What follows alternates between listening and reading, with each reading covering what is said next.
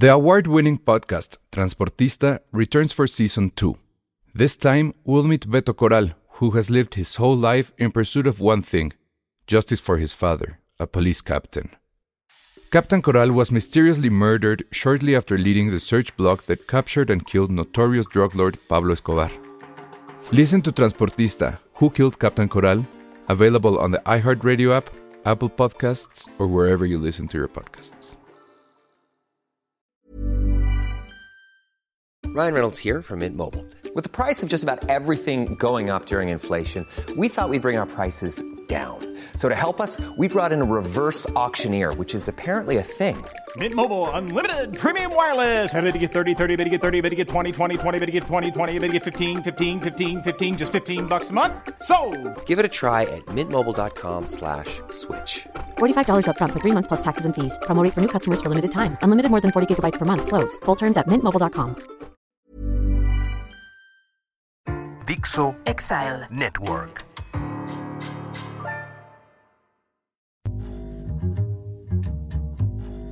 Hola a todos, bienvenidos a Filmsteria, el único podcast de cine que no se duerme después de tener sexo, como Ben Affleck en su luna de miel, y que tampoco se duerme en las películas. En las series sí, porque las vemos desde casa. En las películas... Sí, también. Oh, yo sí de confesar que una vez sí me dieron un golpe porque estaba roncando. ¿En serio? ¿En cuál? En ¿Una la vez? película más overrated de la historia y más mamadora de la historia de uno de los directores más mamadores. Eh, a ver, les voy a dar tres pistas a ver si. Es que va a ser muy fácil.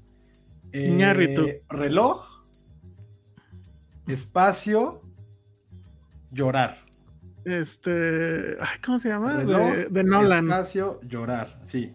Este. Ay, se me olvida ahorita el nombre, pero ya sé cuál. Eso. La, la que va en el espacio. Oye, nos dormimos Ale no cuando sabe fuimos. de cuál hablamos, ¿eh? Ay, claro, Interstellar.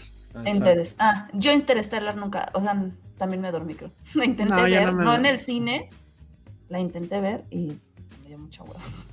¿Te acuerdas cuando vimos? Creo que era una. Es que ya no me acuerdo si era una de, de Transformers. Que afuera Ah, estaba sí, el pero- Pride. pero Esa sí no nos cuenta. dormimos, ¿no? Pero ¿Esa no no cuenta porque era, o sea, yo creo que sí estaba un poquito crudo ese día porque fue un viernes, Sí. fue una función en sábado como a las 10 de Sábado la mañana. temprano. Fue Así de, güey, no. Ah, bien, me gusta que hay mucha gente que está odiando Interstellar. Muy bien, únanse a ese club. Y siento que Ah, yo las no la películas más overrated junto con, no, no, no, no, no más Interstellar. Iba a meterme ahí. en ¿Junto con qué? ¿Con qué? No, con otras películas así. Nah, a ver, ya, ya abriste No, la no, no. caja de Pandora, No, no. No, aquí no. Quien a meter en problemas con Alan es Israel Fernández, porque dice que se durmió viendo Spider-Man. Ay, no te puedes. Bueno, es que nosotros era imposible dormirnos porque lo- los del gremio nos despertaban con su. Ah. ¡Ah! ah, A ver, no es tan mala, y aunque Sí, es mala. que no es la mejor película, está entretenida. Sí, pero es mala. Pues sí. No, no la odio, pero es mala. Nora Rodríguez dice que ella se aguantó Interstellar. Yo también la, la aguanté. No, no, me- no me aburrió. Nunca me he dormido en una de Nolan, creo. Pero ya saben, yo no, en no. todo Harry Potter me duermo sin problema. Yo también en- en Harry Potter, pero no lo, no lo veo como algo malo. Ah, qué bueno. Es como de esas Harry- películas que como que te dicen, güey, pues, ya sabes lo que va a pasar, la musiquita, el acento británico, es como si Ah, es como si Mary. Poppins te estuviera narrando y te llevara a la cama. Así siento Harry Potter. Y Noeminki, te acabas de meter en un terreno muy peligroso. ¿Cómo que te dormiste en Licorice Pizza? O sea, ahí sí no, ¿eh? Ahí sí no, O pero sea, no, por pero sí favor. entiendo. Entiendo. no, no, no, no, no, no. no, No, Nada. no. No hay, no hay forma. A- Alba Rivera dice que se ha dormido en varias de Matt Damon. O hay- ojalá no pudo haber sido ninguna.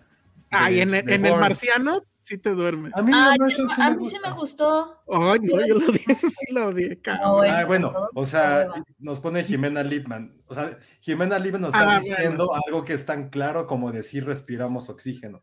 Escribe, Ajá. yo me dormí en Mank. Es que la pregunta es, ¿quién no se durmió en Mank? Yo no me dormí porque la vi en el cine. Pero si lo hubiera visto en mi casa, seguro me quedo dormido, seguro. Ay, Jaime Jaime, tiene un Rosales, vete, vete con a tu Burning. podcast. Pero Vete se la a vi otro de Ah. Burning, es un- su trauma. Creo que Burning es el coco de Jaime. Ah, y también con Licorice, ¿no? ¿Qué? Pero bueno. También la ataca, creo, que no le gusta, que no trata de nada. Como si las películas tuvieran que tratar de algo, pero bueno. Isla de Perros. Ay, no, ya se están metiendo contigo, ¿eh, José? No, Isla de Perros también entiendo, sí, es una película que a mí no me gusta mucho. Ah, mira, este es muy buen ejemplo. Ah, ya me lo movieron. Espérame. Este- este es directo contra Elsa. El irlandés es como Mank. No. Y menos si la ves en el cine como yo. Ah, bien, oye, Están en The Irishman. ¿Cómo? Yo sí cabecé en The Irishman y la vi en el cine. La vi en el Gringo. ¿Dónde la viste? En Ah, el sí. Alamo Draft House de, de Los Ay, sí, Ángeles. es cierto. No, la Pero yo creo que ahí mi culpa fue porque estaba muy emocionado de verla. eh, no me acuerdo qué desmadre hice para poder verla. Y como creo que ese día me, me regresaba a México y la película dura tres horas, creo que cometí el error de comer un chingo antes de entrar a ver Ah, la error. película. Me dio mal del puerco horrible y sí me dormí. me- no me dormí, me cabeceé, pero creo que fue porque comí mucho. O sea, ahí sí lo admitir. Se juntó, se juntaron las, las dos cosas. Ah, eh, ver Irishman en la casa sí ha de ser una cosa terrible. Pero sí, en, en sala no, no te duermes. Este, en Dune, pues sí, claro. Sí. Sí, bueno, Sí, no yo las seguro. originales. Cabez- Ah, bueno, la original, olvídalo. Pero la, Sí. nue- la nueva, no. Ah, yo me dormí en la de Noah. ¿Se acuerdan de esa? Ah, La claro. de Noé. Solo le gustó a. Checo. No mames. Ya ves que es fan, ¿no? De Aronofsky. Sí, sí, sí. mexicanas, a ver cuál. Toda. Dice Paul Bridges, yo me dormí en La Bella y la Bestia live action e iba con mis sobrinos. Bien me roban a los niños y ni en cuenta. Ay, seguro muchos se durmieron en Roma. Ah, seguro. No, en Roma sí, no te duermes, Claro, no, es imposible. sí, te duermes. Sí, creo que en la parte en que está haciendo como su cosita esa Cleo puede ser. También me dormí en Men in Black la última, que bueno, creo que tampoco es que sea como la Ericito se durmió en Greyman. Yo también estaba dando unas cabeceadas por ahí. She said. El eh, Itzel Coca dice: A mí me van a cancelar porque me dormí viendo Apocalypse Now Redux en la cineteca. Uy, Madres. La- eso sí está muy los fanboys fuerte. Cineteca te van a atacar. Sí. Yo no Mira, no Igual y- Igual y también tenía el mal del puerco. Noeminsky. Noeminsky, por ejemplo, ya, se- ya, rectifi- ya rectificó y dice que ella sí le gustó Irishman y la vio en la casa. Y no se durmió. Eh, Que la NBA en los últimos años ha estado de Ah, flojera, dice Adrián Duarte. Eh, ¿Cuál es la película que nos cura el insomnio y los pone a dormir? Pues esas es las que estamos diciendo. Mm, ¿Qué más? ¿Qué más? En Jurassic. A mí, a mí todas las de Pixar me duermen, pero las pongo para dormir más bien, las pongo como de fondo, como qué? de white noise para dormir, porque me gusta dormir con sonido, no puedo dormir sin sonido.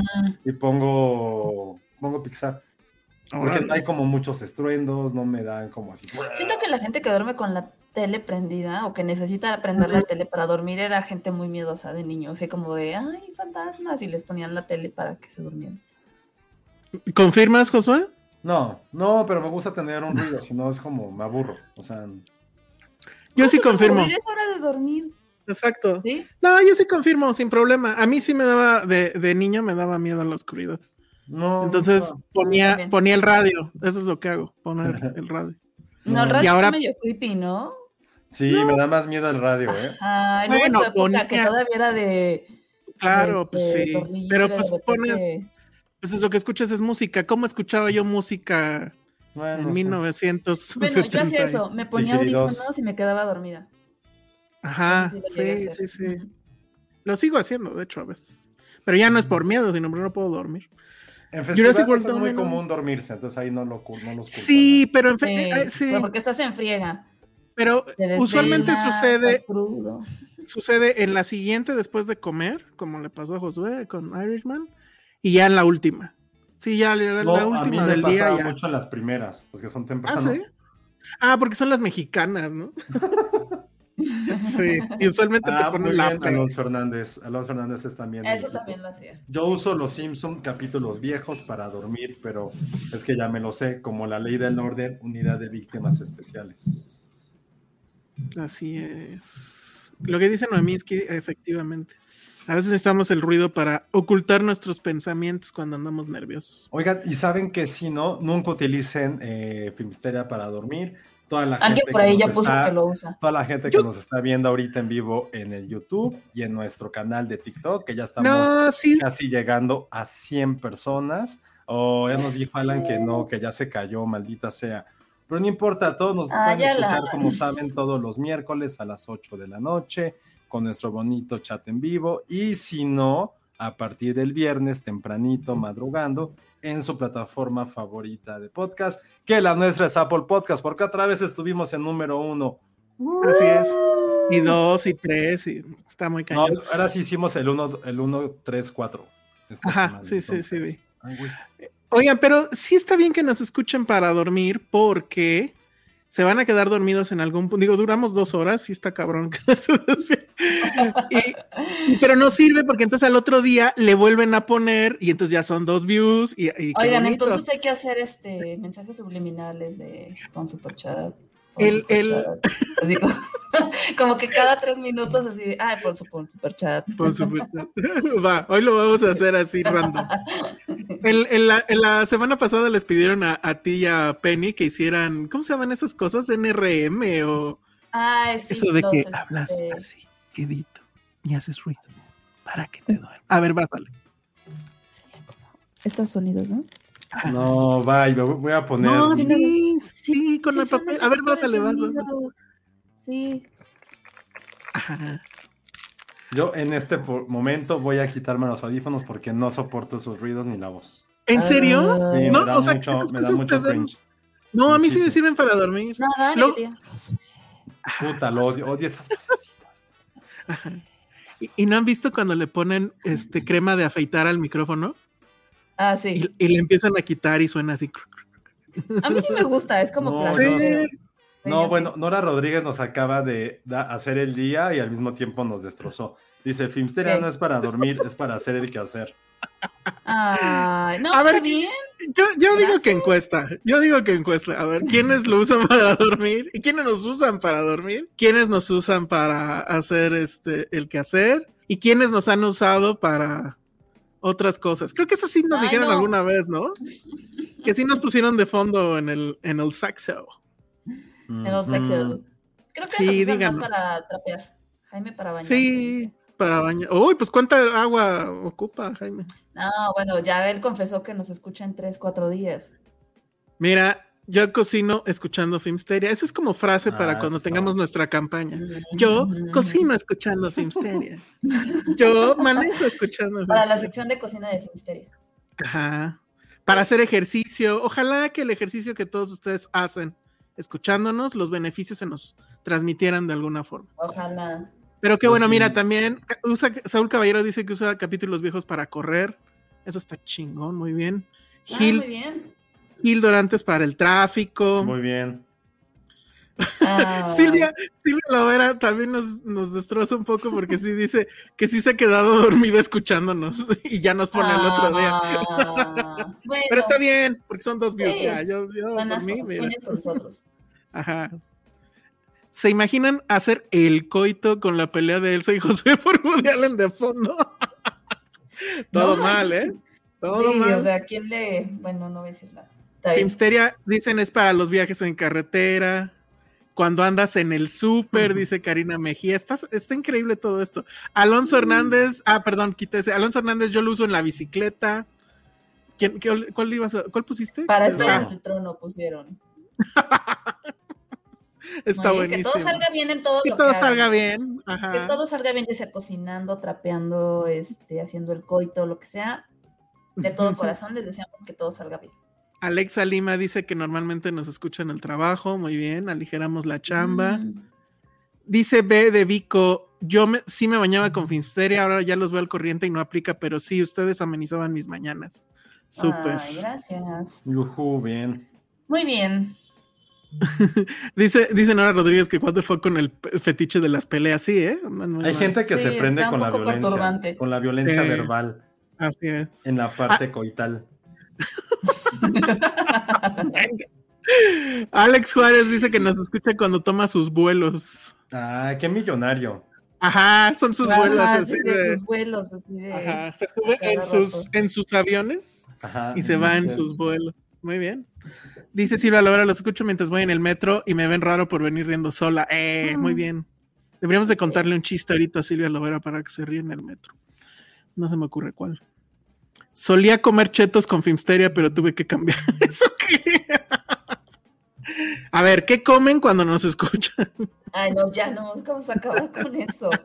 No, ya, dejémoslo ahí. Ah, este, este está bonito. Sí, ese Dice, está cuando me siento solo, porque es como estar con una mesa con amigos, dice Adrián Duarte. Ya, Ay, te queremos, Adrián. sí, muy Ah, ese bien. estuvo bonito. Estuvo Sí. muy, muy, muy, muy bonito. Bueno, entonces, pues ahora sí vámonos al primer tema, si quieren, si gustan. Que pues es todo lo que pasó en la Comic Con. Que la verdad sabemos, no somos expertos, no hemos leído el cómic, no hemos leído los libros, no sabemos Y nada. de una vez advertimos porque luego nos regañan. Ajá. Pero, pues hay- uh, se anunciaron cosas, hay algo interesante. La- la- el, este, las armas nacionales se cubrieron de gloria, al parecer, en, en- en la Comic Con. Entonces vamos a hablar de eso. Pero antes ya entró el primer super chat. Metan superchats, metan superchats, metan superchats. Dice, Dice Delia Islas, hola chicos, primera vez que los escucho en vivo, siempre los guardo para viernes Godín en la mañana. Este superchat era para los tacos. ¡Eh! Muchas gracias, Delia. Vivan los tacos. Ajá. Escuchen Filmsteria cuando están en los tacos. Que ya hablemos de la... oh, híjole, ya. bueno, muy bien. Sí, vamos a hablar de lo que pasó en la Comic Con, que Josué dice que no sabe nada, que no sabe ni qué es la Comic Con. ¿No sabes qué es la Comic Con? No, también, o sea, sí sé Ah, que es la Comic Con, pero no, Ah, no, es que no me. no pareces me nuevo, chavo. Exacto. Sí, nunca he ido, nunca me. Ah, Yo yo sí nunca he quisiera ir. ido. Tú sí. Hay que ir, Elsa. Hay que organizar. Híjole, es que, ¿sabes qué? Creo que ahí sí Siento que es un el... terreno peligroso para ir de compras. Eh, Es para- totalmente, totalmente. O sea, además ha de ser muy frustrante ir con economía actual. O sea, quisiera todo sí. y no puedo llevarme de nada. Pero además, sí creo que ya no estoy en edad, porque de repente me da la sospecha de que ir a la Comic Con sin acreditación es ir a hacer filas. Pero si alguien ya fue sin acreditación, pues que nos digan si, qué tal se la pasaron. O sea, creo que ha de estar padre ver a la gente cosplayando y todo eso, pero el panel no sé qué de la Sí, sí película está no sé cuál, no sé. Ya ni siquiera las de Star Wars me, me importarían, ¿sabes? Entonces no sé. Pero Star No Wars sé no qué- estaba en Comic Con, ¿o sí? ¿Cómo? En su momento estuvo, según yo. Miren, ya se metió Alan, no sé por qué. O sea, muy bien. Creo que escuchó cómics y se quiso meter a ver qué. Yo nunca he ido, pero la única vez que tuve un acercamiento con Comic Con fue cuando fueron mis ex roomies. Y Ah, me acuerdo. trajeron, eh, muchas cosas. Me trajeron un, ¿cómo se llama lo que de los olores del coche? ¿Un Este, desodorante? como un desodorante de coche como el del Pino, pero Ah. es de es de McLovin y todavía lo tengo a esta edad y Ah, en estas cierto. épocas. Todo Y caduco, me trajeron eh, firmado por Brian Lee O'Malley mi colección de Scott Pilgrim. Entonces, Mira, Sandra Pineda nos dice: Tengo amigos que han ido. Tienes que ser muy fan para aguantar las filas y todo está turbo caro. Sí, eso sí. y eso que Sandra es rica, entonces imagínate. Y Ajá. Sandra gana en dólares y gasta en dólares. Ah, Sí. Sandra Pues sí tiene agua. Está Monterrey y sí tiene agua. Sí, debe ser muy caro, pero, Eh, pero pues a ver, digan cuáles fueron las cinco cosas que más les emocionaron de la Comic Con. Porque Pues no sí, que me- sé. No, No que me hayan emocionado. Sí, a ver, lo- la verdad es que creo, como siempre, pues Marvel se llevó todo. Y bueno, a ver, Ajá. nada más una cosa. Está aquí Alan, no sé si vas a, a comentar al Sí, respecto. Alan, ¿qué o pasa? Sí, para eso, para eso entre amigos. Te, te No, metiste no. así nomás. En el-. En el trabajo me dijeron que si hubiera entrado en enero, eh, me hubieran acreditado para ir a la Comic Con y yo entré en mayo. o sea, ¿Ya? hubiéramos, estado allá también. Pues Me por suena falso, Alan. Será el siguiente año. De- El siguiente año así de- vamos a subir la Y cobertura. vamos a, pero pues ya no. Ni. Yo también lo he aplicado. Bueno, pero a ver, lo sí. primero, y que la verdad es que, o sea, solo tiene contento a los nerds porque esto ya es too much. Se anunció tanto, la. ¿eh? Güey, ve esta gráfica. Estamos viendo la fase 5 de, de- Marvel. Y a ver, vámonos una por una si quieren así rápido. Quantum Mania, esa es la única que sí me interesa. Yo no, a ver, explícame qué diablos es Quantum Mania. Es la nueva de Quantum Ant-Man. ¿La mamá de Ant-Man? No, la nueva de Ant-Man. La mamá. Ah, de- yo entendí la mamá de Ant-Man. ¿Yo qué? Es la nueva de Ant-Man. No tengo idea de qué trate, Sí, no me importa. ya, si es vistosa, sí. ya. No se ve, ya. Luego viene la nueva de Guardians of the Galaxy, que ya esa sí sería la tercera. La última, ¿no? Y va a ser la última, exactamente. Sí, ya es la Por última. ahora, al menos se dijo que por ahora. La Sí, segunda bueno, fue muy que- mala, la verdad. Nah, también la de. Ant-Man. y La primera también fue muy mala, o sea, ¿De cuál? de Ant-Man. Ay, güey, La primera- hasta yo puedo reconocer que ninguna de las dos es buena, pero son muy cagadas. A mí me encanta el humor de Ant-Man, me encanta, me encanta. Eh, lo dije en alguna vez en una, en una crítica, es un poco como si fuera película de Tintán. O sea, está rodeado de gente, tiene su entourage, me, me encanta. Mm, Entonces, ojalá, y creo que sí es el mismo director de las tres, entonces yo voy bien. Bueno, luego viene Loki, la segunda temporada. Eso creo que sí lo quiero ver. Eso Loki, sí, sí, quiero ver. también yo. Sí. ¿Viste lo Loki. que hice ahí? Loki, quiero ver. Luego viene Blade, que es este, obviamente no es, no está del toro aquí este Sí, no. involucrado. Me da, Pero- es indiferente, totalmente indiferente. Mahershala Ali es el que va a hacer ahora Blade. Y pues nada. O sea, creo que se agarraron a otro director de Sundance.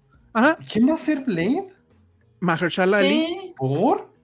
Pues porque- porque. O sea, Sí, con todo respeto, hay miles y cientos de A ver, ¿cuáles? mamados chingones. No, ya están ¿Por qué todos en a Wakanda? Forever. Es que están Ajá. todos en Wakanda. sí, ya los ocupa. O sea, pero, a chido verlo a él, ¿no? O sea, a mí sí me A gustó. mí que lo- me vale. Así me super vale. No, pero o sí, sea, es Wesley. Snipes estaba chingón que fuera él. Güey, pero ya no, ya no da. Ya no da. No, no, no, no, no, no, no, no, no digo que sea, pero Mahershala, o sea. A ver, y el director es un cuate que a ver si tú lo ubicas, Josué, Basam Tariq. mm, Ha hecho, ha hecho películas de Sundance, una que se llama Ghost of Sugarland, Ajá. que es- de hecho creo que está en Netflix, otra con este, ay, ¿cómo se llama? Uh, uh, uh, con Riz Ahmed, una que se llama Mogul Mowgli, Ah, sí, no mames, ese, ok. y These, These Birds Walk. O sea, No, están primeras aplicando... Sí las ubico, pero la Ujú. última no, pero la de Riz Ahmed es bastante chida. ¿De qué va? Pero insisto, Mahershala Ali, ¿qué, güey? Ah, es de un rapero. Oye, pero creo que ya no hay negros mameyes, ¿eh? Cuando Pues te digo que están todos Pues ocupados. no, y ahorita Will Smith está cancelado, entonces. Ajá. Oye, que hubiera sido su hijo mejor. No, pero Uy, sí, no. Ay, no. su hijo está súper Ay, no, enclenque ahí. peor, no, no, sí. no. Hubiera sido mejor Jamie Foxx. Hubiera estado increíble que Jamie Foxx hubiera Ya está grande. Pero ya es- ya Ay, es. Ya es Electro. Ha de estar de su rodada, ¿eh? A ver, vamos a ver cuántos tiene A ver, Mahershala. checa. Sí, Pero-. Pero el otro ya está ocupado también. ¿Quién? Y es Electro. eh, Jamie Foxx en Spider-Man es el Ah, villano. no sé.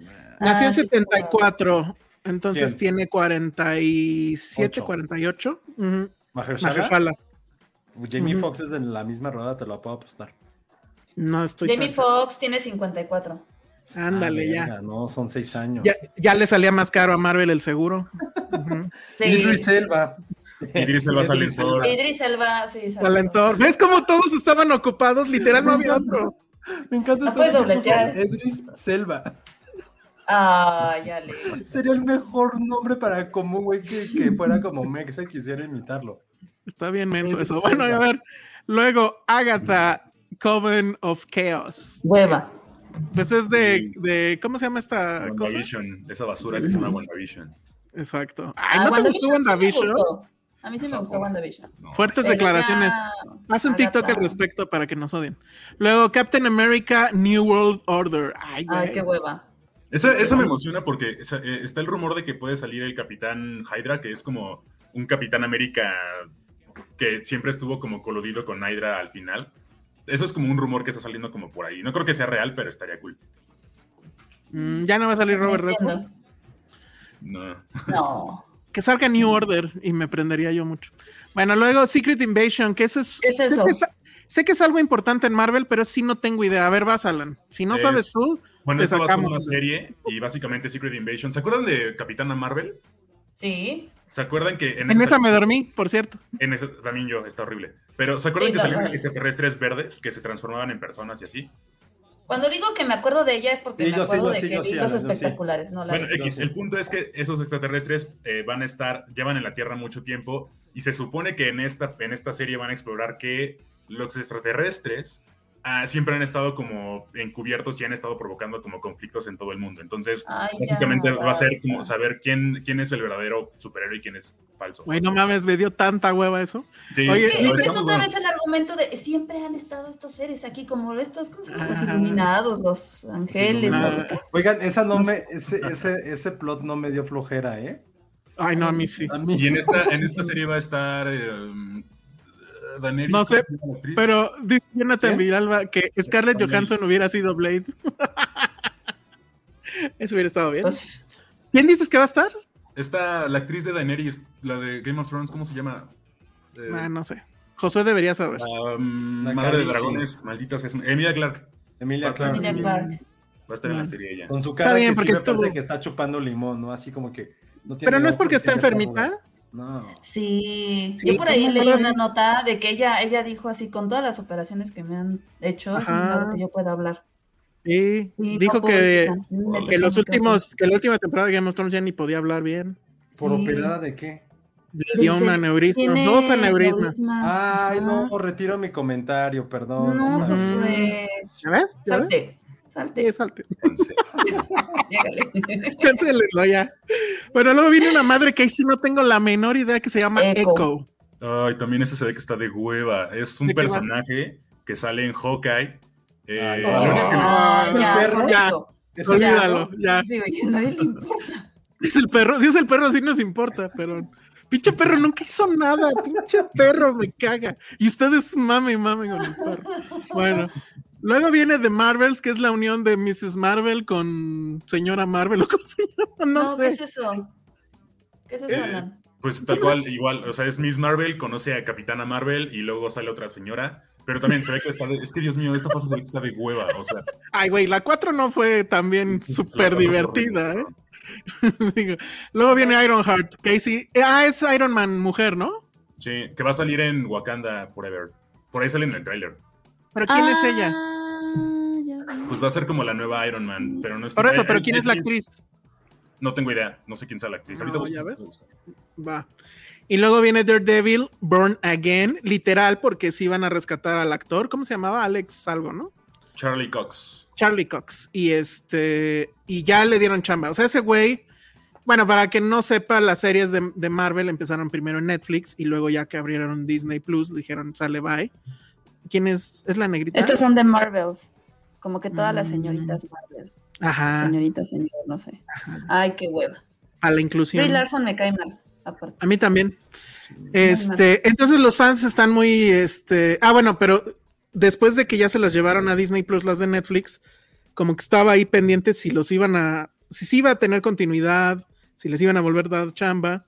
Y bueno, ya, resultó que este güey sí tiene su serie otra vez y va a tener varios cameos, ¿no? En, en otras cosas. Que ya no me acuerdo qué son. Mm. Bueno. Y luego, o sea, eso es lo que, eso viene, empieza en 2023, en febrero, y termina, por ejemplo, la de Daredevil es 2024. Y luego viene, Oye, Daredevil es, es, o sea, van a retomar con el mismo actor que salían las de Netflix. ajá, Sí, ajá, sí, sí, es lo que acabo de Mm. intentar explicar. Y luego, luego ya viene la, lo que se sabe ahorita de la fase 6 o lo que ya confirmaron. Lo único que sí me emociona, nada más porque puede ser su Waterloo otra vez, es Fantastic Four. ¿Ya cuántas serían? ¿Es la cuarta, el cuarto intento? No, eh, tercero. Está la chafa. La, la de Jessica Alba tuvo dos películas, ¿no? Ajá. Y luego estuvo Eh, la de. Luego hicieron la asquerosa esta con. Con Miles Teller. Ajá. Con Miles Teller. Entonces esa sería la tercera. Es Pero la cuarta. Además, pero además está la de Roger Corman. Que de, de mucho antes de que Marvel fuera Marvel, ¿se acuerdan de esa cosa? Que se hizo nada más para retener derechos y que está pinchísima. Entonces, este es el quinto intento de hacer Madre. una película de Fantastic Four que salga bien. Tienen a- al güey de The Office y no sabemos nada más, ¿no? Y eso quién sabe si sí sea él, ¿eh? O sea, Parece no, que bueno. nada más. Nah, parece yo creo que nada sí va a ser él. Le van a Sí, poner. no, no se hubieran le, molestado en presentarlo así. yo digo le van a llevar un camión de dinero. hicieron, Se molestaron para presentarlo en esa película por los fans, pero quién sabe si para la que sigue sí sea él. Ah, sí tiene cool, que La ser. verdad es que estaría cool. Sí. ¿Y Pero- de Avengers qué? Yo creo Ah, que van a repetir el, lo mismo de Infinity War y ¿qué? Pero con los Avengers viejos. Los nuevos. O sea, será el Capitán América Negro, Miss Marvel, Ay, qué hueva. este, Blade. Ay, sí, Blade. este, no sé, Los Guardians of the Galaxy entran ahí, ¿no? yo creo. Pero ya no. Ya no Ah, tienen ni qué. Spider-Man Pero sí debe de entrar. Pero suena que es parte 1 y parte 2, ¿no? Porque una se estrena en mayo de 2000. Ay, no alcanzo a ver. ¿20 qué? 25. 25 y la otra en noviembre de 2025. Ah, pues entonces yo creo que yo ya ni estoy vivo. Ya estoy muerto. ¿no? Ya me morí para entonces. Cu- Cuando en mi funeral pasan este podcast, por favor. Ay, me cuentan que Cállate, ni digas, ni digas. Bueno, pues eso está. ¿Tú cómo ves, Josué? Hay mucho Marvel de aquí a que me muera. No, ya, entonces ya que caiga el pinche meteorito con todo esto, sí será asqueroso. O sea, no hay ninguna que digas, o sea, lo que yo tengo duda es, güey, ya los Avengers, ya, ya unos, ya varios se murieron, ya no tienen enemigo, ¿qué más van a seguir peleando? O sea, Ah, ya bueno, ¿cuáles son argumentos los- hay cuáles son muchos. los siguientes superhéroes Sí. que a nadie le van a importar? Exacto. Es que sí, Ya, ya es estamos que- en, en el Mira. momento donde ya los superhéroes son. Creo que a lo mejor lo único que veo como, de, como silver lining de esto y como faro en esta neblina es que lo van a agotar tanto que la gente se va a hartar. Eso es lo que yo espero. Híjole, yo no sé si la gente se va a hartar, ya, ya no Yo sé. tampoco. Yo creo que hay cositas por ahí con las que se van a emocionar. Pon tú que dos, que tres, y eso va a hacer que se mantengan los demás. Porque, por ejemplo, lo vemos, o sea, la gente dice estar harta y eso, pero pues es el- el- la recaudación sigue estando bien. O sea, incluso de, de Thor, que en teoría empezó como que medio lento, al final se recuperó y ahí sigue. Sí, Entonces- y seguirá, porque pues la cartelera ahorita está un poquito... Pero bueno, eso es Marvel, digamos MCU, pero creo que también se anunciaron cosas de Spider-Man, ¿no, Alan? Ah, sí, se anunciaron también, pero como tal, no de Spider-Man como del MCU, sino como del universo animado. De, ajá. Eh. Salió que se va a llamar una, es, un- es una serie que se va a llamar Spider-Man Freshman Year, que sale creo que en 2024. Va a ser animada y va a ser como un universo paralelo en el que en vez de que Iron Man haya sido como el tutor de Spider-Man, va a ser Norman Osborn, que es el Duende Verde. Lo que va a estar chido es que van a salir como Oh. villanos clásicos del, del- de, de Spider-Man, eso me emociona bastante. Eh, también anunciaron cosas de X-Men 97, que ahora, de esta serie que ya está en Disney Plus, por cierto. Y ahora el, el líder va a ser Magneto. También lanzaron algunas imágenes por ahí. Tampoco estuvo tan interesante. También sacaron cosas de What If, eh, que es esta Ah. serie de universos paralelos, de universos alternos. Y otra cosa que tampoco fue como tan importante. Ah, la de Marvel Zombies, que es un universo donde todos son zombies y ya.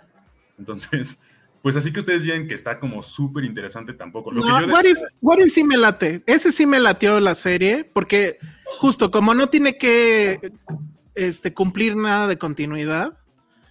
Bueno, aunque después resulta que Doctor Strange y bla, bla, bla, pero la primera sí era interesante, pues sí, sí estaba padre. Aquí hace rato preguntaron, aquí lo pregunta Fernando Estrada, que Alan nos diga si ya está hasta la madre o seguirá viendo las películas. No, yo ya estoy hasta la madre después de Endgame. Eso es todo. Pero, de y al ratito así sí, de... voy a seguir, "Ten, o sea, yo ya estoy hasta la tómala". madre. Número uno en su lista, van a ver. Sí espero mucho la nueva de Spider-Man, la neta. Pues, Dice creo Sandra Pineda. Spider-Man No, vas, vas. No, no, no, pues Spider-Man ahorita tiene a todos agarrados de los corazones. Pues es que de todo lo que se ha estrenado, nada le ha llegado a Spider-Man. Entonces, Sí. Sandra Ahorita Pineda dice que ayer me enteré que hay una serie de niños que se llama Spidey Sí. and His Friends o algo así y se ve toda bonita. Sí, Sí. yo tengo un amigo que, que su ve- hijo es muy, muy fan y se ha vuelto mega fan por eso. Entonces, entonces, ahorita lo que dije que la gente se harta, no, porque ya le estás pegando a nuevas generaciones con estas cositas como súper infantiles y para ellos que van a crecer con ellos. Entonces, ya, pinche Marvel, déjanos en paz, suéltame el brazo, señor Marvel. No, porque lo que viene está, o sea, insisto, las armas nacionales se cubrieron de gloria cuando finalmente vimos a Tenoch, Al orgullo prieto. Al orgullo prieto como Namor. Ah, La cara de Josué. No, sus comentarios. ¿Qué? Pues no viste ¿Qué? todo lo en Twitter. Así de. Había comentarios de hoy ganó México. ¿Y qué más pusieron? sí, la gente está bien mamadora. Está muy mamadora. Pero Ay. no como para mal, ¿no? O sea, yo, yo he visto tweets, tweets, por ejemplo, de un vato que comparaba el cuerpo de Tenoch Huerta. Ah, con sí, el yo lo vi. Es como, güey, ¿Con el de qué? con el de Chris A mí lo que me dio risa El de Thor. es. Sí. No, a mí lo que me dio risa fue uno que pusieron así como de Tenoch quejándose de que a los mexicanos siempre así este, los ponen de papeles de indígenas y no sé qué, lo contrata Marvel así de, güey, te quiero de villano con este aspecto indígena. Ah, órale, sí. Bueno, pero no es villano, ¿eh? Ahí sí, eh, no es villano. O sea, Namor, o sea, no sé, bueno, no sé cómo vaya a ser, pero Namor es un personaje, de hecho, en teoría, terriblemente importante en el universo Marvel. Porque ese fue uno de los primeros cómics de Marvel. O sea, el primero fue el, el ¿cómo se llama? El que se prendía fuego. Que no es como el de los. Fantastic Four, pero era otro. Ajá, la antorcha humana. Y el, el- como que el segundo o tercero fue Namor, si mal no lo tengo. Eh, te- eh, Tenoch, hermano, ya eres mexicano. Pero es que sí, todas las notas y según yo todo lo, o sea, todo lo que leí es el villano. Aquí No, no creo que vaya a ser el villano. Yo creo que va a pasar como siempre de que el villano al final resulta amigo. Pero aquí dice, ah, ya, bueno, pues es Sí, sí. no tan mal. Y este, lo que también le cambiaron es que no es de, eh, se supone que es el rey de Atlantis y no va a ser así. Creo que va a ser una cosa casi mesoamericana, azteca.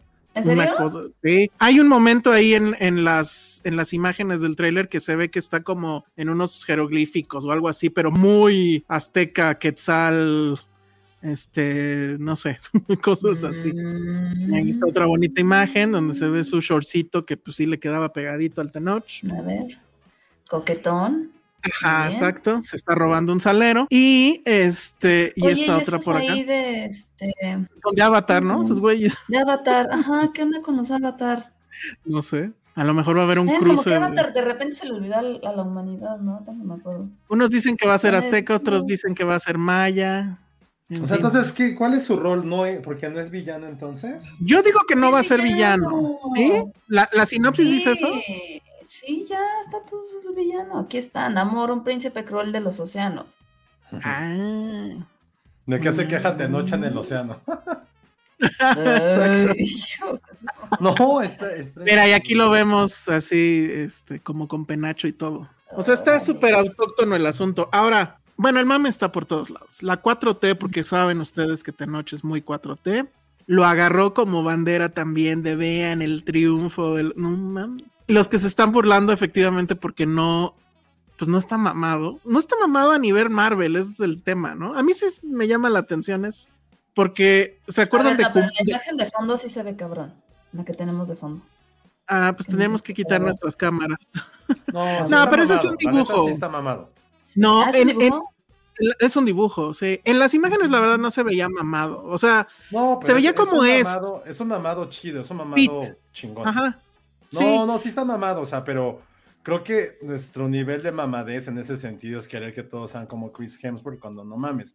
Nadie puede ser Chris Hemsworth. No, bueno, eso es Robert Downey. Jr. no estaba mamado. Pero sí le Eh, metió la- al, al gimnasio. Había un artículo. Kumail, el de, ah, el de Exacto.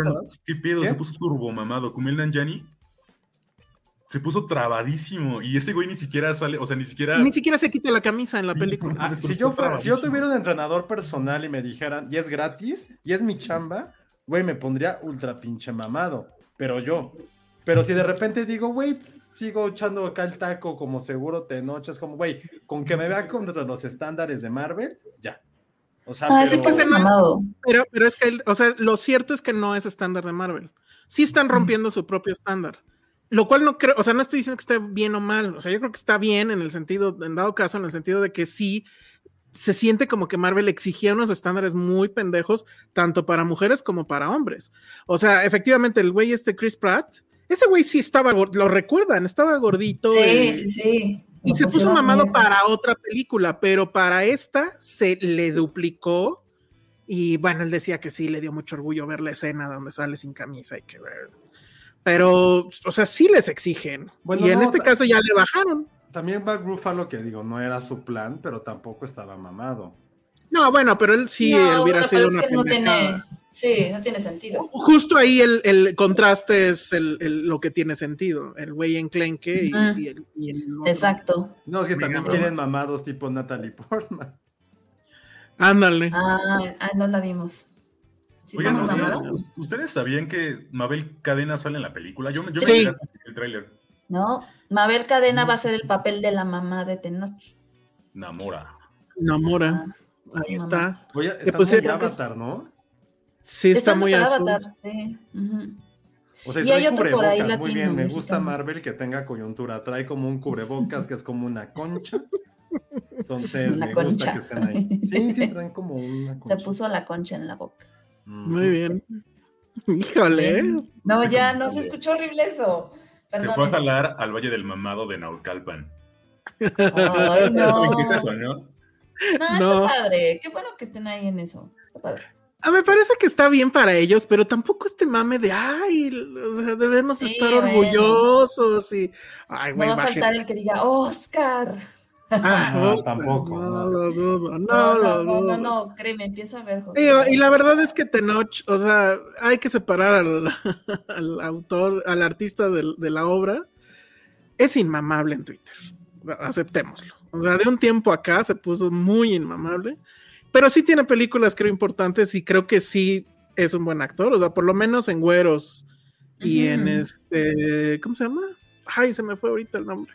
Pero bueno, ahí, ah, tiene otra, este, Días de Gracia donde lo hace increíble. Sobre todo en Días de Gracia creo que lo hace muy bien. Yo creo que los de Marvel vieron esa, porque sí tiene un poquito así como de escenas de acción y demás. Entonces, No, pero está bien, porque también el punto, o sea, o sea, siento que si el, el- el objetivo también era como retratar una civilización prehispánica dentro de este universo de Wakanda, o sea, algún actor mexicano que cumpliera como con esos estandartes, estándares, perdón, pues sí, este, este Tenoch. Y Tenoch, quieras o no, sí ha hecho una carrera, como lo dices, muy por arriba del promedio. Creo que sí Ujú. es un actor que antes de, digo yo, porque saben que no sigo casi a nadie en Twitter, no me sé su desmadre.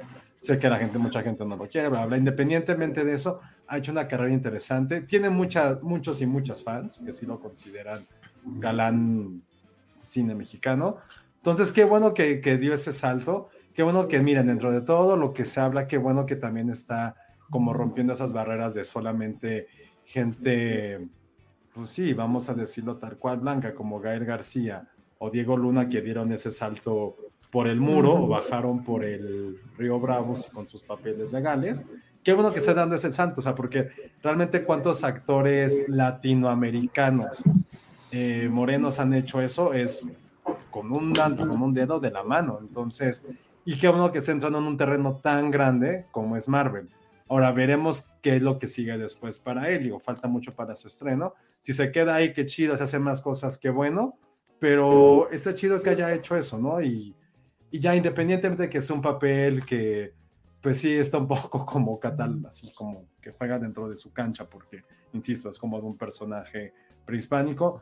Veamos qué puede hacer. A mí, la neta, sí, sí me da gusto que lo haga. No voy a ponerme como si fuera Chicharito, que es un idiota que todo el mundo la alaba. No es por ahí. Simplemente qué cabrón que entres a las, a las grandes, grandes, pero verdaderas grandes ligas de Hollywood que está entrando a Marvel. Entonces, chido por él. La gente que se está quejando porque nadie le había hecho caso a Mabel ni al otro chico, pues, güey, por algo él es el casi el protagonista. Creo que no es que es algo misógino, es que, güey, este Notch entrando como un coprotagonista de una franquicia que es la más taquillera de Marvel. Bueno, la película individual más taquillera. Entonces, si hay gente que está ahí 10, 15 segundos, no es que se les menos- menosprecie, pero qué chingón que le está dando el lugar al güey que es el protagonista. Entonces, Sí. mí, a mí sí me da gusto, entonces, qué chido. ah, y yo sí creo que hay cierta contradicción entre todo lo que dice y ahora esto, ¿no? O sea, él siempre muy nacionalista y pinches gringos y nada de qué, y ahora pues ya, ¿no? Pero bueno, está bien. Llevaron o sea, en un camión cargado de dinero también. Pues sí. O sea, yo creo que esto, si esto tiene éxito, no va a ser nada más la primera en Marvel. O sea, es raro cuando uno personaje que se ve que sí tiene importancia la película, se queda nada más ahí. O sea, seguro lo vamos a ver Ay, de mínimo doblando su voz en, en un What If Y tendría O- que ser. O en su propia película o serie. Seguro. Se la van a dar, pasar. o sea, en esos espacios de la fase 6 tienen que darle una película. Por ejemplo, es que también él es parte de una cosa que se llaman los Illuminati, que son como el grupo, como un Avengers de vatos súper inteligentes. Entonces, ah, lo, vimos en, en Doctor Strange, ¿no? Ah, exacto. O sea, es, Ah, él es parte de ese equipo. ¿A poco? Órale. Muy bien. En otro universo, perdón, es que mis perros están aquí al lado. No, Sí. no te preocupes. No te Dice Sandra que tampoco le- no cree que le hayan pagado la gran cosa. No, espérame, le tendrían que haber pagado la gran cosa de entrada porque ya tuvo que haber firmado un contrato de imagen, porque ya tiene al menos tres figuras. El Funko, bueno, que ahí me quedé con la duda. ¿Los de Funko pagarán derechos de imagen, dado Sí. que el Funko no pareces tú? Sí. No, No, pagan derecho No. de personaje, pero no de imagen. Ah, tienes razón. O sea, entiendo lo Creo que, dice Sandra, que a lo mejor no son las cifras que le hubieran pagado a No, sí tendría que Black ser. Panther original, que se me fue su nombre. Ah, no, claro que no. Chadwick. No. Chadwick Boseman. Ah, Chadwick, no pero es que él era Chadwick. protagonista. Sí, o sea, entiendo el punto, pero sí, el haber quedado como una buena No, lana. sí, una lana que en su vida hubiera visto en ninguna producción de aquí. No, jamás. Pero insisto, sí está chido que estés entrando en un papel así. O sea, creo que cualquiera de nosotros le encantaría O sea, estar. Lo dijimos sí. el capítulo pasado. O sea, Disney, ojalá nos encantaría estar en la nómina de Disney en lo que fuera, lo que fuera. Eh, tanto así, ¿no? Pero sí, o sea, imagínense, va a haber pijamas, va a haber vasos, va a haber este, ¿qué más? O sea, pósters, Disfraces. disfraces. Disfraces. Todo eso, lo que traiga su imagen, pues sí le tiene que caer una lana. Imagínense. yo, por ejemplo, no soy muy partidario de este. A lo mejor porque sé que el que está mal soy yo. Nunca he sido partidario de, ay, me encanta ver personajes que se parezcan a mí en el cine o en la tele. Ujú. me da toda la hueva tener como un cerebro tan pequeño en ese sentido, pero las nuevas generaciones quizás si se quieren ver reflejado y el público latinoamericano hispano de Telemundo que va a ver Marvel van a ir a orgasmearse con Tenoch y con van a, va a ser su nuevo Coco. Entonces, que- o sea, también es, tampoco creo que fue como Marvel siendo este completamente inocente diciendo, ay, queremos un mexicano, güey, neta, el- la audiencia hispana en el gringo es gigantesca, o sea, pero Ujú. huge. Entonces ahí también le estás dando como, pues como esa parte también a ellos. Entonces no fue un golpe de inocencia, sí es algo mercadológico. E insisto, qué chido que fue, que fue Tenoch, porque pues Oscar Isaac será muy latino, pero es prácticamente gringo. No, o sea, está habla español y la chingada, pero el güey creció No, su ya no infancia bien en, el gringo. Y Tenoch es Mexa Catepec 100%. Entonces creo que también, o sea, me choca cuando a veces como confundimos el hecho de ser hijo de, o sea, tener ascendencia Hispana. este, hispana cuando fuiste prácticamente creado allá. O sea, no es, es- no es lo mismo. Entonces, pues no. Entonces, qué chido por Tenoch. Ahora, ojalá quiera venir al podcast. Nada, no es cierto. Uy, no, te- hubo un momento en que sí estaba muy cercana esa Ah, opción. o sea, es- hay que, es- ¿Te hay que hablemos acá Sí, de tacos porque de yo Catepec. conozco a alguien que nos puede conectar, entonces. Hagamos, Yo ¿no? co- Yo Vale. conozco gente que fue con él a la escuela. Tenemos un productor antes que también lo conocía así de Ah, que era. claro. ¿Te acuerdas? O sea, estuvo eso muy cercano a pasar cuando güeros. Y pues por una razón u ya. otra no sucedió. Ahorita creo que ya valió madre. Sí, no pasa nada. Pero No, pues no, no pasa nada. Ahora yo sí creo que el mame en redes cuando se estrene va a estar de lujo. Y si el trailer lo vieron, bueno, es un teaser. Sí me Sí. gustó. O sea, sí quiero ver esa película. Um, lo siento. Es- esa y la de Ant-Man creo que son las únicas dos que sí quiero ver. Dice Omar Robles, ya vi una escena de enamor con su licuache. No. Ah, bueno, Seguro. No, va no a creo que esté de moda la gira. licuachela en cuatro meses. Va a ser otra cosa, pero sí. Pero seguro super jal. No, pan de muerto, porque va a ser en noviembre. Ah, bien, Alan. Sí, y aparte, pues Mexa. Claro, tiene que. Black Pero Panther. el, pero- el trailer está muy bueno, ¿eh? O sea, yo, yo ya, de- Sí, desde- no, no está malo, está ya no padre. quise ver trailers yo, pero lo vi porque ya era muy tarde y no tenía otra cosa que hacer. Y está muy, me emocionó bastante. Hace mucho no me emocionaba un trailer, la verdad. Eh, sobre- bueno, sí es tramposón por la rola, pero sí es así de, pues sí vamos a extrañar a Chadwick, ¿no? Y es como que ese es el sí. punto. Y, y sí, o sea, definitivamente tengo muchas más ganas de ver esta que, que la que la original. O sea, la verdad no daba un centavo y me aburrió muchísimo. Pero bueno, este, pues eso fue lo que pasó en la Comic Con más o menos, ¿no? Se anunció. No, bueno, hubieron muchísimas cosas, pero ajá. Sí, hubo bastantes cosas. Pero como que, o sea, re- realmente importantes. Pues estuvo lo de Shazam, lo de Black Adam. Este, Ah, sí. eh, hubo, creo que también hay un panel del Señor de los Anillos. De Estuvo the lo de. John Wick. Ah, también. Eh, Pero ahí nada más se, se anunció el, bueno, se vio el teaser, ¿no? Y ya. Y todavía Sí. falta un friego. Hubo es- también algo por ahí de, de, de Aquaman 2, ¿no? No, de Mm. Aquaman, no se dijo nada de ¿No, no? Aquaman, de Flash, ni de No, pues qué van a decir, imagínate con sí, no, ni siquiera. que traen.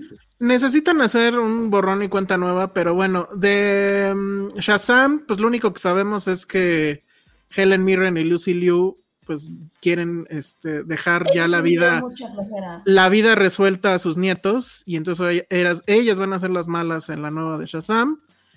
Yo sí la quiero ver porque la primera me gustó, pero este trailer se me hizo así X, ¿no? O sea, Sí, no, no hay X. nada. Lo de Black Adam, siento que ya es más necedad de rock que otra cosa. Ni siquiera entiendo Pero para dónde Está en va. el nivel de siéntese, señor mamado, ¿no? O sea, ya- Hablando, hablando de.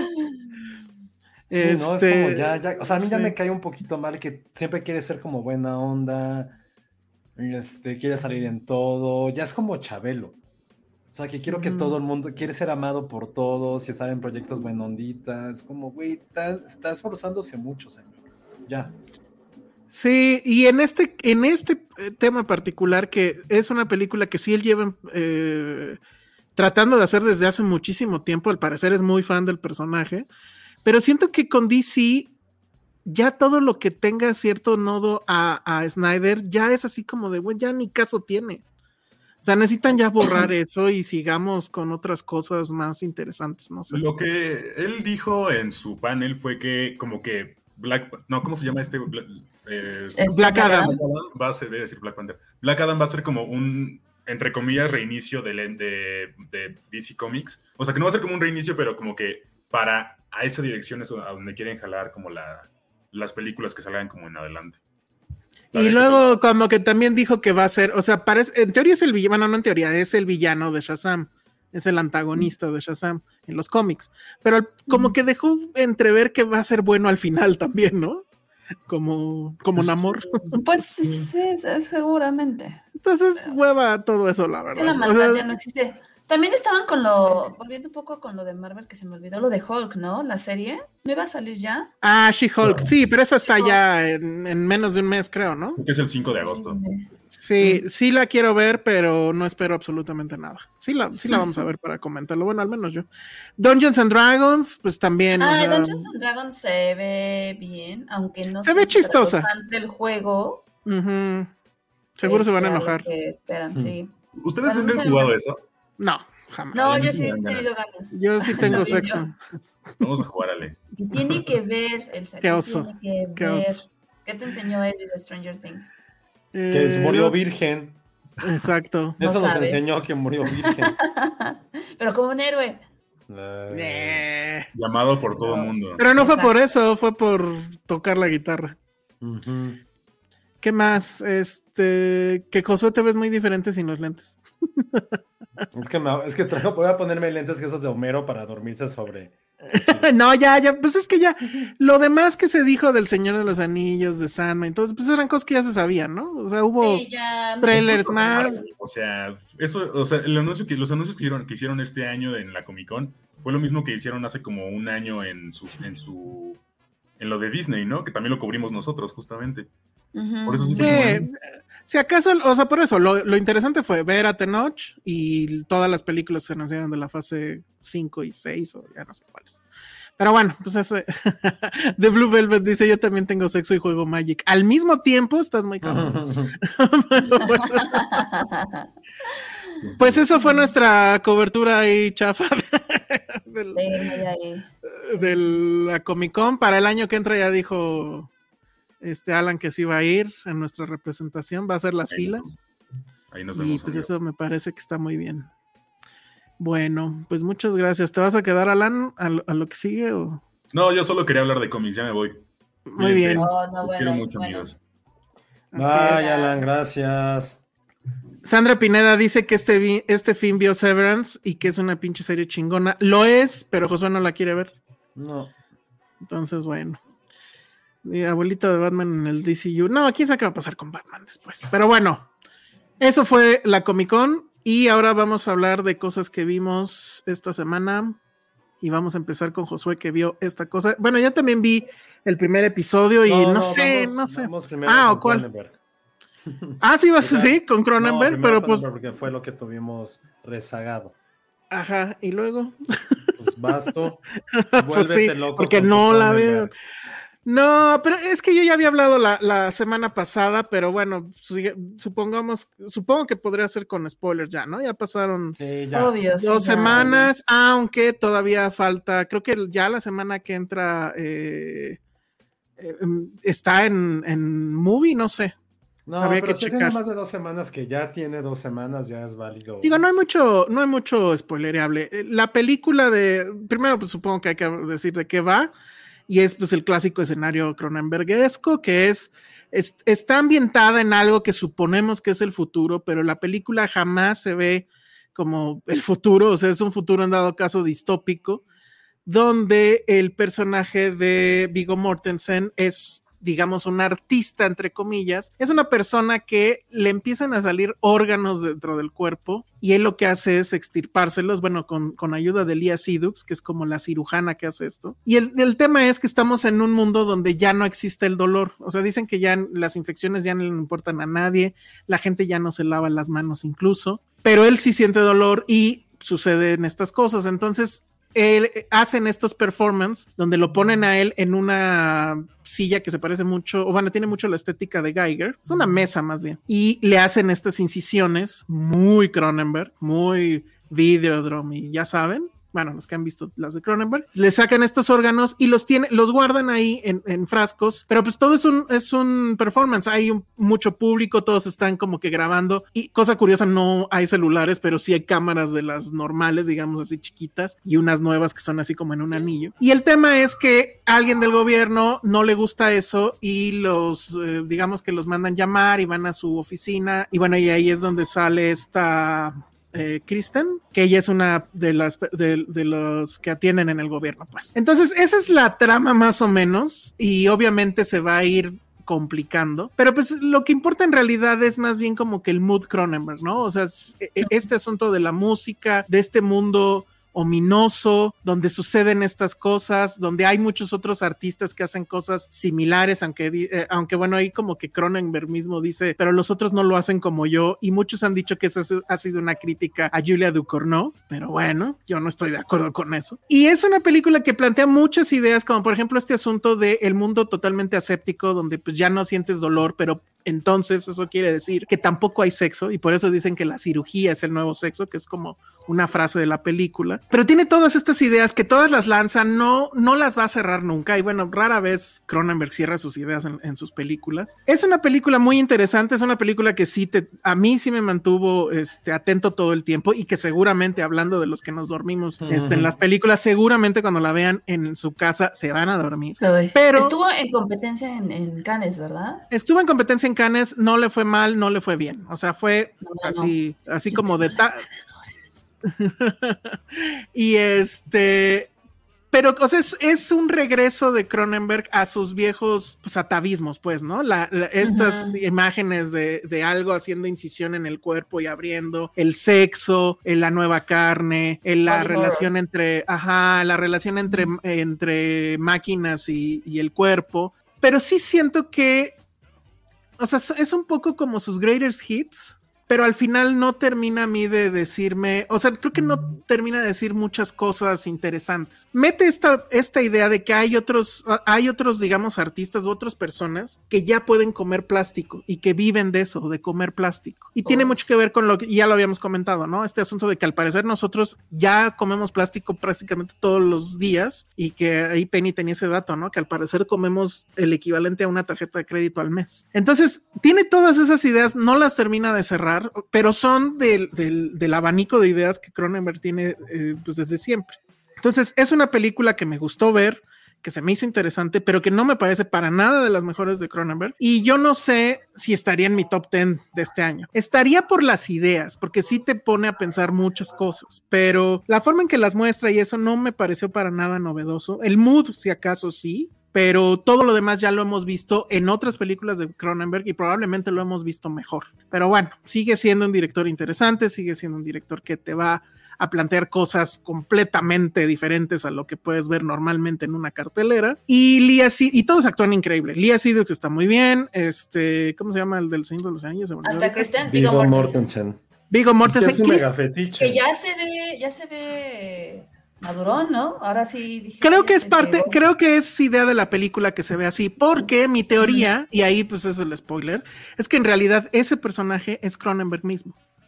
O sea, Ah. él, él es el que sigue, ajá, con esas ideas, él es el que sigue haciendo como que ciertas críticas y además como que también nos critica a nosotros porque esto de que todos estemos en la lela aplaudiendo todo lo que hace, así sea sacarse una madre de la panza, siento que es como una crítica a nosotros mismos. Si ya la ven desde ese punto, creo que es más interesante. Si piensan que él es Cronenberg en realidad. Ok. Y esta idea que también está como que medio escondidita, pero ahí está, que es el gobierno le, le da miedo que la gente haga lo que quiera con sus cuerpos, que es lo que pasa pues en la realidad, ¿no? No, no, no pueden abortar, no pueden, o sea, también tiene eso medio escondido, pero está bien y está padre. Creo que es más de mood, el mood sí te, te, intoxica, pues, pero sí me quedé al final como queriendo un poco más, ¿no? Dice Sandra Pineda, es que, o sea, es la evolución inherente de lo vivo. Ajá. Y de lo, y, y las reacciones del ser humano al cambio. Sí, es como la adaptación a lo que está pasando, ¿no? Hay mucha basura, pues vamos a empezar a comer basura y el sexo tendría que cambiar también. Y entonces, ¿qué pasa con el placer? En un mundo aséptico donde no, o sea, todo es limpio, porque ya saben, todo queremos que sea limpio, tanto nuestros pensamientos como nuestras acciones, como lo que comemos, etcétera. En un mundo así, ¿qué termina? ¿Qué pasa con el placer? Son muchas las preguntas que se plantean, pero sí creo que lo ha hecho mejor en otras películas. Pero sí es una buena película, vamos, no, no creo que sea mala. Y lo que sí es que, y ya con esto finalizo, es muy de fan de Cronenberg. Si alguien que no conoce a Cronenberg la ve, no va a entender nada o se va a querer salir o lo que sea. Los que sí somos fans, pues a mí me pasó esto, ¿no? Un poco la ambivalencia. Y no sé, yo creo que ustedes no les va a gustar, la verdad. Y pues a ver si algún día la ven o no, no sé, tampoco sí, yo igual sí pasa nada. ver. A mí ya Pero, me pues- la, no me la vendiste también. No, es que eh, sí tiene ese tema. O sea, Kristen Stewart está increíble. ¿eh? Actúa mu- sale muy poco a mi, a mi gusto, pero las actuaciones sí están muy buenas. Pero sí siento que ya lo hemos visto antes. Ese es, Es justo lo que te iba a decir. Siento que lo punto. que estabas diciendo es como, güey, es él mismo siendo la, la misma idea, pero retorcida. es muy autorreferencial. Ujú. Hay un, hay un momento, por ejemplo, donde describen a este personaje que ya come plástico y, y dicen que avienta una baba y, y a, a las cosas se, se empiezan a derretir y entonces cuando se las come, güey, pues ¿qué es eso? Incluso hasta en el, en el score, estoy así, puedo jurar que se escuchó una mosca en ese momento. Entonces, tiene muchas cosas así, por eso sí es como de muy fan clavado y esas, esas referencias, la neta, sí son divertidas. Pero no deja de ser eso, o sea, un juego, ¿no? Siento que ahí en ese sentido, pues sí es muy complaciente de Cronenberg. O sea, Consigo mismo, tal vez. No es una película que tengamos que ver, pero sí está bien que se vea. O sea, si son, si son fans de. Cronenberg, la tienen que ver. Si no son fans de Cronenberg, pues bueno, Tampoco. No, no, lo- no, No sé pasa que nada. no pasa Uh. nada en sus vidas. Sí. Oh, pensé que O sea, si no han visto, si no han visto Cronenberg o no son fans de Cronenberg, pues tendrían que haber visto ya Crash ¿Dónde The están las Fly. películas de Cronenberg? en todos lados, ¿no? Mm, No, o sea, ¿en qué plataforma, pues? estoy, No me estoy pensando, ver, ¿no está pero en Prime? A ver. No creo que estén en muchos lados, ¿eh? The Fly es Warner, Mm, creo que sí. Pues entonces está en, en a En ver, HBO déjenme- probablemente. en Miren, en, en Prime está Resurrección. En Star Plus está The Fly. Ah, ya. Ah, es Fox. Eh, A History of Violence seguramente está en HBO. No sé, porque creo que es A Sony. Dangerous Metal está en Prime también. Mm. A ver, deja ver A History of Violence. Crash no está en ningún lado, eso estoy casi seguro. Seguro. History está en HBO Max. A ver, vamos a buscar Crash. Vean Crash, Cos- amigo. Cosmópolis también está en Prime. Ay, Cosmopolis sí es buena.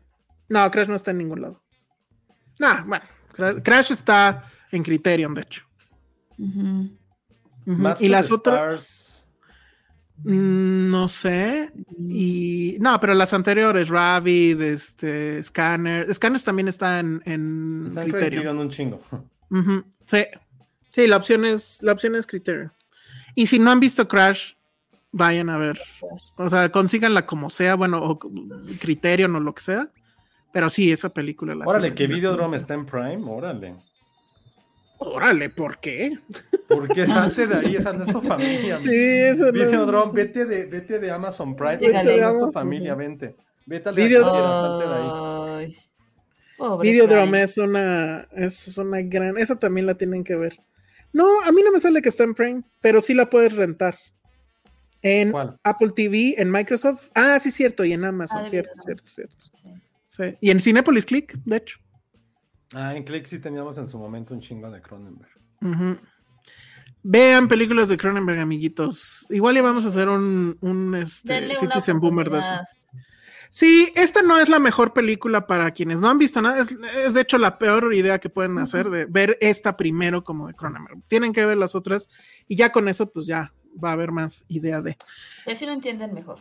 Muy bien. Sí, pues eso fue Cronenberg. Este, ni siquiera dije nunca el nombre, Crimes of the Future. La película está todavía en algunas salas y va a estar en movie. Tengo entendido como que en dos Esta semana semanas. ¿no? sale. Sí, ok, perfecto. Entonces, bueno, Naked Lunch también estaba en Prime, eso sí me acuerdo. Dice Monse López Lugo, es que Cronenberg se divide en dos, las que son violentas pero comerciales y la que es body horror rudo. Se puede hacer esa división, pero mi punto con No, Cronenberg... tiene más, tiene toda esta parte también como muy de Los Ángeles. Todo lo que realizó a principios de, de, de este siglo. Lo que dijimos hace rato, o sea, Spider no entra en esa quizá, pero Maps Ah, the Spider es muy Stars, buena. Cosmopolis, eh, también Mm. Dangerous Method, tam- creo que es una película demasiado clavada, creo que fue muy... Mm, No era una película para él, creo que el tema lo sobrepasó porque tampoco sentí la pasión que había en sus demás no. proyectos en esto. Sí. Había un también. cast que tampoco creo que era muy Cronenbergesco. O sea, también Pudo ser porque era... No, No, sí, por porque Vigo. era Vigo. No, Ajá. ajá, también estaba ahí Vigo. de hecho. Y estaba Fassbender. Y estaba esta mujer que... Keira Knightley. Con su quijada horrible. Y por ahí se me pasa ¿Por la qué horrible? después la que Porque le hacía así... Ah, No, igual fue bueno. pero- después de Dangerous Method, me acuerdo mucho. Pues la de sí fue Cosmopolis, la- ¿no? Creo que sí, Sí, fue fue Maps of the Stars. No. Ah, creo que sí.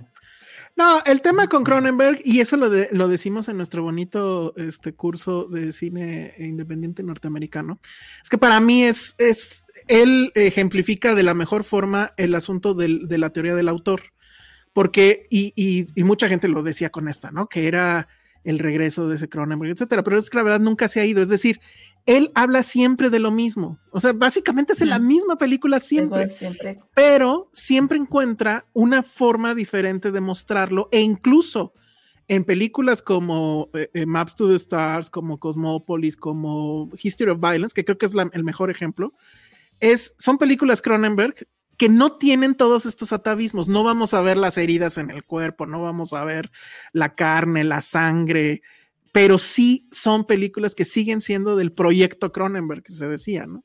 Entonces, esta, Ujú. esta última obviamente es del proyecto Cronenberg, pero esta es muy obvia, pues, o sea, es- regresa a esos viejos trucos.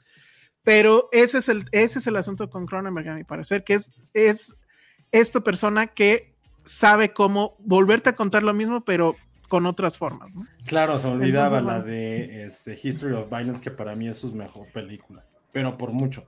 No, Estoy- más no, que no. Crash, más que eh. Videodrome. Mí- es que Que History of es- Violence sí.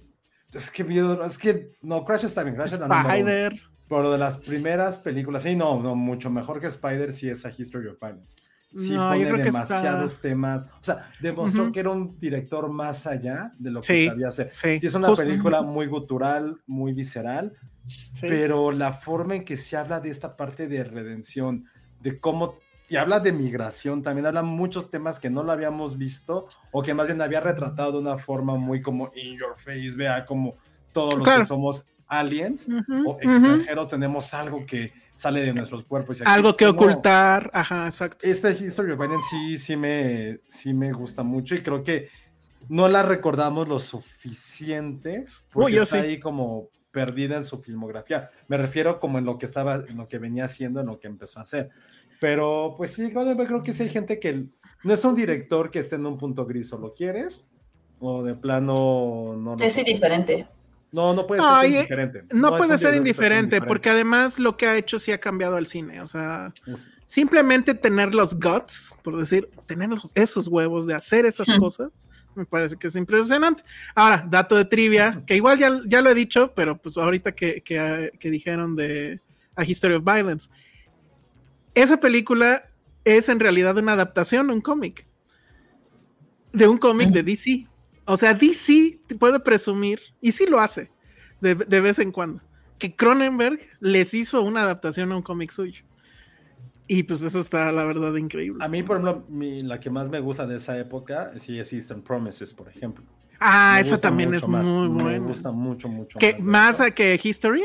Sí, Eastern Promises. A mí me gusta no más sé. History. A mí me gusta más History. Y siento que, que son Eastern. películas hermanas, o sea, sí son películas hermanas. O sea, más allá de Mortensen, es el tema justo de, de violencia física para impartir justicia. Una Ujú. justicia divina, una justicia fuera de la ley. Son, sub, son dos grandes antihéroes los que presentan esas dos películas. Bueno, más en Eastern Promises. Mucho más. Sí. Entonces, bien por Cronenberg, ya ven, pero, Sí. pero esta sí no es como su. Oye, Monse Lugo dice y que si reabrimos el curso de cine independiente para que te vayas a Qatar. Es que el problema no es lana, es lo que nos explicó la vez pasada. El problema es que ya no hay, Ya no hay cómo, lugar, excepto con los o te concursos. lo ganas o pues ya. Ajá. ¿Cómo vas? Entonces, Sí, este es el cue para rápidamente recordarles que. Sí, muchas de esas, sí hubo gente que me estuvo mandando cosas. Ah, la última qué fue bien. Sandra. Gracias, Sandra, por llevar algo de chilis, que también está ahí. Pero sí, sigan mandando ustedes todas sus cosas, porfa. Sí, les recordamos de qué se trata esto. Queremos Neceando que Josué se vaya. Exacto, se, se llama Neceando por un sueño. Queremos que Josué se vaya al mundial. Y como ya no hay cómo, tiene que participar en promociones. Entonces, si ustedes consumen, sabemos que es en Chili's, en Sí, da- McDonald's. McDonald's. Daniel, o sea, McDonald's es McTrio, Chili's, no sé bien qué es lo que sea ahí directamente, pero ahora también ya pueden comprar cocas, cocas que traen una, este, ¿cómo se llama? Una taparrosca dorada, vienen con un código, nada más tómenle foto y mándenmela, el código de sus taparroscas y ya ahí podemos hacer cosas. Muy bien, entonces ahí está, ¿eh? Pizza. Hut también. Entonces todo el mundo ya está. Ok. Bueno, ya tenemos poco tiempo, entonces vámonos rápido No, con el resto de cosas. Sí, ya es tardísimo. Entonces, ¿ahora sí rehearsal o qué? Yo antes, es que al, in- al inicio, donde empezamos, mucha gente estuvo hablando. Ah, de sí, sí, sí. Yo no la vi, entonces hablen de eso. Si. Alguien, nos dijo, Jonathan Millara, que fue el que empezó. Dijo, oigan, alguien vio Pushing Daisies. De no ser así, les comento que ya está en HBO y yo no podría ser más feliz. Hubo muchas respuestas al inicio. Creo que este sería el capítulo ideal para Internet Explorer, para que tú veas Mm, Pushing. Daisies. Yo, la verdad, creo que esa serie es de 2007, 2008. Me acuerdo porque la reseñé cuando trabajaba hace mucho tiempo y estaba empezando. Una serie que a mí me encantó. La verdad, sí es una serie que me dolió mucho su cancelación. Era como estar viviendo un cuento de hadas cada hora. La pasaban, me acuerdo, por Warner Channel en su momento. Prácticamente trata, es que es un universo, bueno, rápido los voy a decir. Es como una película, una serie hecha por Wes Anderson, me refiero como en ese tenor visual, de un hombre que puede resucitar a la gente tocándola, pero al mismo tiempo si la toca la puede matar. Entonces es un hombre que hace pais, es un repostero, que se enamora de su vecina, pero es tan bonita la historia, tan contada como si fuera un cuento de hadas, que es imposible no amarla. O sea, si es una serie que es como ver cuatro cachorritos, un cachorrito koala, un cachorrito hipopótamo, un cachorrito perrito y un cachorrito gato, y los cuatro dándote besos todo un día. Así se siente esta serie, es tan bonita que no puedes odiarla al mismo tiempo que estás comiendo un pie. Entonces, eh, creo que sí está muy chida para poder hacer un... ¿Cuánto duraban los episodios? Media hora. ¿Sí? Como 40 minutos. Ah, sí, sí, qué sí, pero si es No, esas no es el series que 40. no pasaba nada porque había un narrador, también este, La chica me gustaba mucho, creo que se llamaba Anna Faris, no, Anna Faris no. Anna Faris se llamaba, no me acuerdo. El, el protagonista era Lee Pace, que después se hizo famoso porque estuvo en Avengers o bueno, whatever the fuck de esto. Y este, la música, todo era increíble. O los juro que así es una.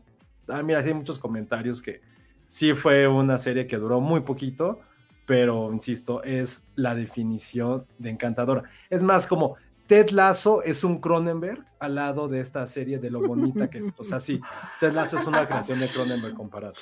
Yo recuerdo, recuerdo que hace muchos años, cuando era más cazador de ofertas de, de cajas de, de Blu-rays y de DVDs, creo que esa la conseguí en Blu-ray, algo así, la primera temporada. ¿Cuántas temporadas fueron al final? Dos nada más. Dos. Solo dos.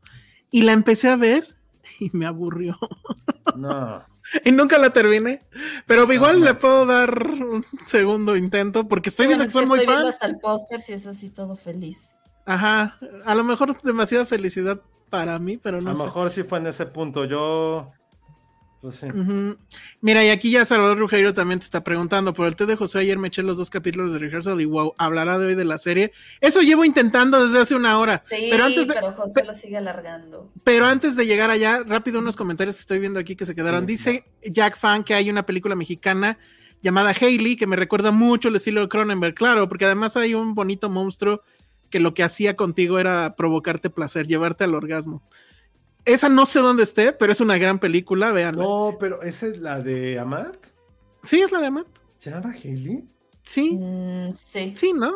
No, no, no. La de Amat era No, como la zona más oscura o la. Ajá, la estamos confundiendo. Ah, la estoy confundiendo yo, Sí, ¿verdad? sí, es que sí, como ahí sí, había un monstruo Cronenberg, la de ah, no, ya me acordé, la de Hailey es la del güey que se está este que, que se va degradando, ¿no? Que se le empieza a que sacar la era- Es que piel. estoy esto. viendo que, Y sí, también es muy Cronenberg, de hecho. Pero la de está Amat, mal escrita. Ajá. pero la de Amat, no, es doble L, creo. Pero la de Amat también era muy Cronenberg justo por ese La monstruo. región salvaje. La región sí, sí, salvaje, sí. Esa era la Bueno, de ese Amat fue mi error. Luego Melissa Martín dice, llevo un año escuchándolos en podcast, mi primera vez en vivo, un saludo. Ah, muy bien. Y ahí es cuando él le dice, super chat, super chat, pongan super chat. Super chat. Omar Robles dice a darle a la Coca-Cola, seré diabético, pero todo sea por Josué. Por favor. Bravo. sí. Wow, Y si no, bravo. Gracias, Si no Omar. llega a pasarse de todos modos, yo los invito a que coleccionen el álbum Panini para que podamos intercambiar. Porque ahora que no voy a la oficina, no creo que sea tan fácil no, poder intercambiar mis sí. estampillas. Y entonces sí soy muy fan. ¿Y ya empezaste? como- No, hasta no sale. Voy a hacer como mil Ah. TikToks alrededor de eso. Muy porque bien. sí soy muy, muy fan. O sea, Conste, José, eso, sí, eso no, sí, va a soy- levantar. sí, soy muy fan, Sí. se los juro. O sea, Bueno. sí me clavo mucho con esas cosas del, del álbum Panini. Y nos cayó un super chat. Ay, sí, de es cierto. Nuestro ¿Dónde está? amigo ¿Dónde está? Leo Hernando Hernández. Eh, nuestro amigo ¿Qué de dice? Seattle. Saludos desde Seattle. Les enviamos unos dólares para unas bebidas frías, para las licuachelas de Elsa. Al menos aquí en Seattle, Washington y Portland, Oregon, la película de los Minions humillaron en box office, puso post office, creo que se confundió, en Ajá. ventas a Buzz Lightyear Ah, totalmente. totalmente, Ay, bueno, pues sí, totalmente. Mi que por cierto, nadie, bueno, yo sí la vi. Nosotros íbamos a ir a verla. Como la de pero Cronenberg. bueno, como todo. Como Ah, todo está divertida ya a mí me gustó porque es en los 70 Es que a mí me dijeron que sí está divertida, por eso sí la quería ver. Ay, Sí, sí está cagada. Y, y esa es de las pocas que sí aguanto con doblaje en español, porque es este Andrés Bustamante. Entonces, bueno. A ver, entonces ya, Josué, rehearsal. Te voló la de cabeza. plano. Sí, yo ya vi el primero, pero ahorita hablo. Tú, tú comenta.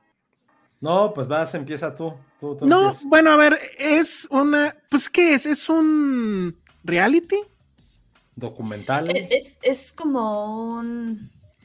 Ay, como, como ahorita lo estaba pensando. Es que es como un falso documental. Es que esa era mi pregunta. ¿Es falso Mezcla entonces? como con este. No es con- falso, creo con yo. No Charlie es falso Kaufman, con documental. Truman Show, pero Ajá. de repente tiene. a- No, no falso, pues, pero. Es que sí, o sea, al final estás como en un loop de falsedades. Bueno, el, ver es este programa que es, ajá, es este programa que está a medio camino de todo esto que acabamos de decir y que está hecho por Nathan, no me acuerdo su apellido, pero es el Fielder, mismo, Uno, a ver, ajá. es el mismo de Nathan for You, que es una serie que no sé si ustedes vieron. Sí, yo vi ¿O nada no? más la primera temporada. No, vi la segunda nada más. Y sí, era, e, era un tema, ¿no? Yo escuché mucha gente diciéndome que la tenía que ver y nunca lo hice. Sí, yo la tuve que ver en Torrento. Eh, Nathan Fielder es un comediante canadiense que se ha especializado porque, bueno, él toda su vida ha dicho que era como el niño nerd, el niño que no sabía hacer nada de la escuela, muy retraído. Y para vencer esa, esa fobia social, empezó a hacerle entrevistas a la gente. Empezó como a llevarlos a situaciones muy incómodas. Y Nathan For You era una serie en la cual daba consejos completamente extraños y fuera de lo común a pequeños negocios. Me acuerdo mucho de un capítulo, creo que es de la segunda temporada, que decía de, güey, pues vamos a hacer, para que este lugar de pizzas eh, sea muy cabrón y pueda ganar la Domino's, vamos a decir que si no llega tu pizza en menos de ocho minutos, te regalamos una, así gratis. La diferencia es que la pizza que te regalaban era del tamaño de un anillo.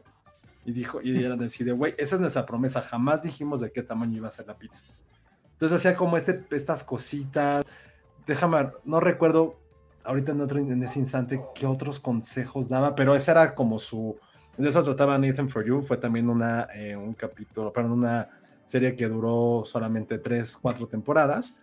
Y ahora llevó al extremo esta parte justo, como dicen, si no tenemos como un género, esta parte un poco que documental, reality, ya lo está llevando a un extremo completamente fuera de lo común, que es lo que está pasando creepy. ahorita. Y bueno, pues de qué va, o sea, bueno, como que toda la serie supongo va a tener la misma idea, apenas hay dos capítulos y supongo que irán saliendo uno cada semana, algo así. Eh, de lo que trata es que este hombre, eh, digamos que va a, a- busca ciertos casos de personajes que tengan un conflicto. En el primer episodio es esta persona que toda su vida le anduvo diciendo a sus amigos que sí tenía maestría y resulta que no, y ya quiere asincerarse con una de, de sus amigas. Entonces, él es muy fan de los juegos de trivia, se van a ver en un, en un bar. Entonces, como de- nunca te dicen cómo es que encuentra estos personajes, pero el asunto Sí, es que... que lo subió a Craigslist de gente que tenía que confesar un secreto. Ah, y así mira, los fue, y así lo fue, sele- así los Reclutando. fue seleccionando. Ajá. Entonces, en este primer episodio, que es el que yo vi, eh, se citan, bueno, se ven en, en su casa con, con- con este personaje y le dice que él estuvo haciendo el ensayo de la plática que iban a tener, la primera plática que iban a tener en ese departamento. Que si se acuerda que cuando llegaron la gente de, de que mm, del gas o algo así, hace dos semanas, ah, bueno, que no era cierto que se haya fugado el gas, sino lo que hicieron fue como que un escaneo, supongo que con eh, este como rayo láser que tiene el iPhone, para Ajá. hacer una réplica exacta de su departamento y entonces él contrató un actor igual, negrito como este güey, para ver cómo sería, ajá, y su propuesta es hacer exactamente lo mismo pa- el- para que él confiese a su amiga que no tiene maestría. Eh, y lo van a hacer en un bar, entonces replican el bar exactamente igual en un estudio, bueno, en un, sí, ¿no? Es un lot, Sí. y ven todas las posibilidades, dónde se van a sentar, si, si está ocupado, qué vas a decir, en qué momento es el mejor momento para decir la verdad, qué pasa si ella se pone violenta, qué pasa si ella se pone triste, qué pasa si, se- eh, etcétera, ¿no? ¿Qué vas a pedir, la pizza o no? ¿Qué vas a beber?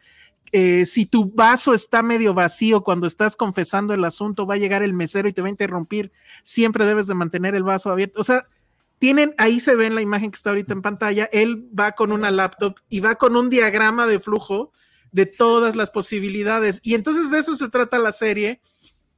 Y pues sí es una cosa muy loca. O sea, Sí, jamás. yo, yo la podría resumir como esos días que sales de la chamba o que te vas a dormir y dices, híjoles, no, es que en esta junta mejor hubiera dicho esto, no, pues es que me peleé con y mejor este, no hubiera ido. O sea, es como el todas esas meme. posibilidades que te planteas tú en tu cabeza de cosas con las que fantaseas y que fantaseamos muchas veces cuando estamos en soledad, de cómo pudo haber sido este vuelo lleva un límite para que tú te prepares para ese momento y ensayes y veas todos los escenarios posibles de si dices que sí, qué podría pasar, si dices que no, qué podría pasar, si lo dices de esta manera, cómo podría ser.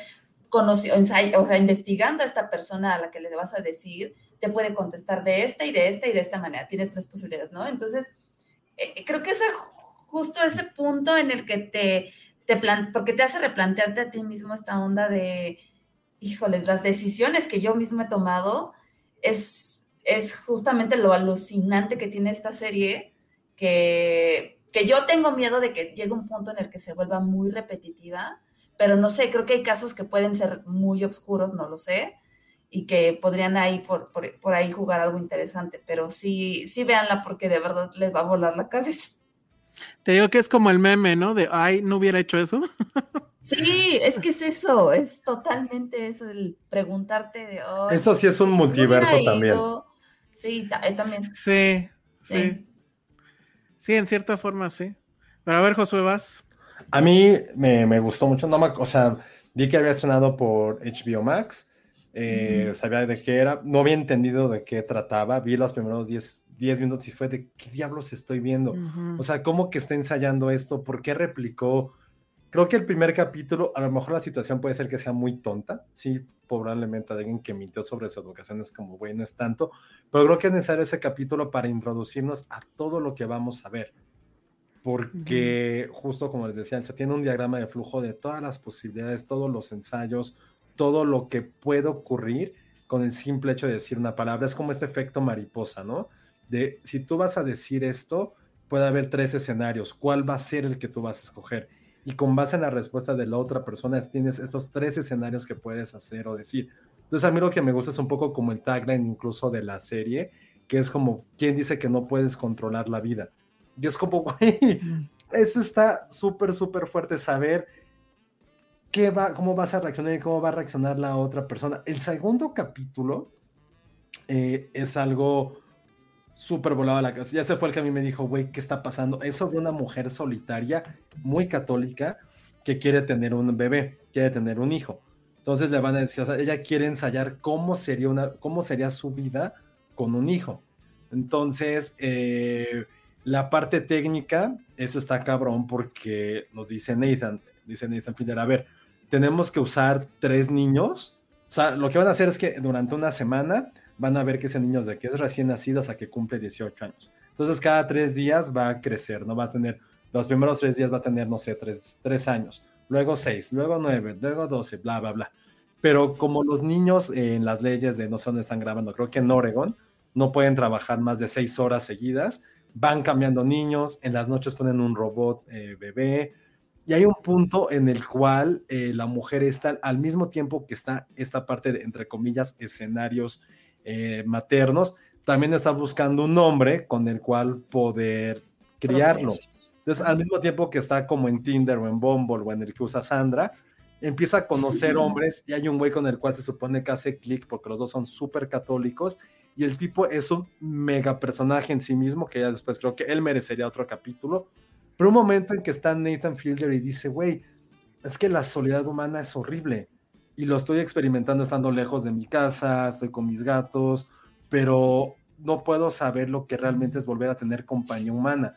Y hay un momento en que le dice al productor, y aquí perdón por el spoiler, digo, tampoco pasa nada, le dice al productor, güey, yo voy a fungir como el otro con esta mujer porque también yo quiero ensayar cómo sería mi vida. Tengo 38 años, no sé si voy a querer ser papá, pero en este momento está, voy a querer hacer esto. Entonces, es como todas las decisiones que estamos tomando nos van a llevar a tomar un pequeño cambio en nuestra vida. Creo que a mí fue lo que más me gustó.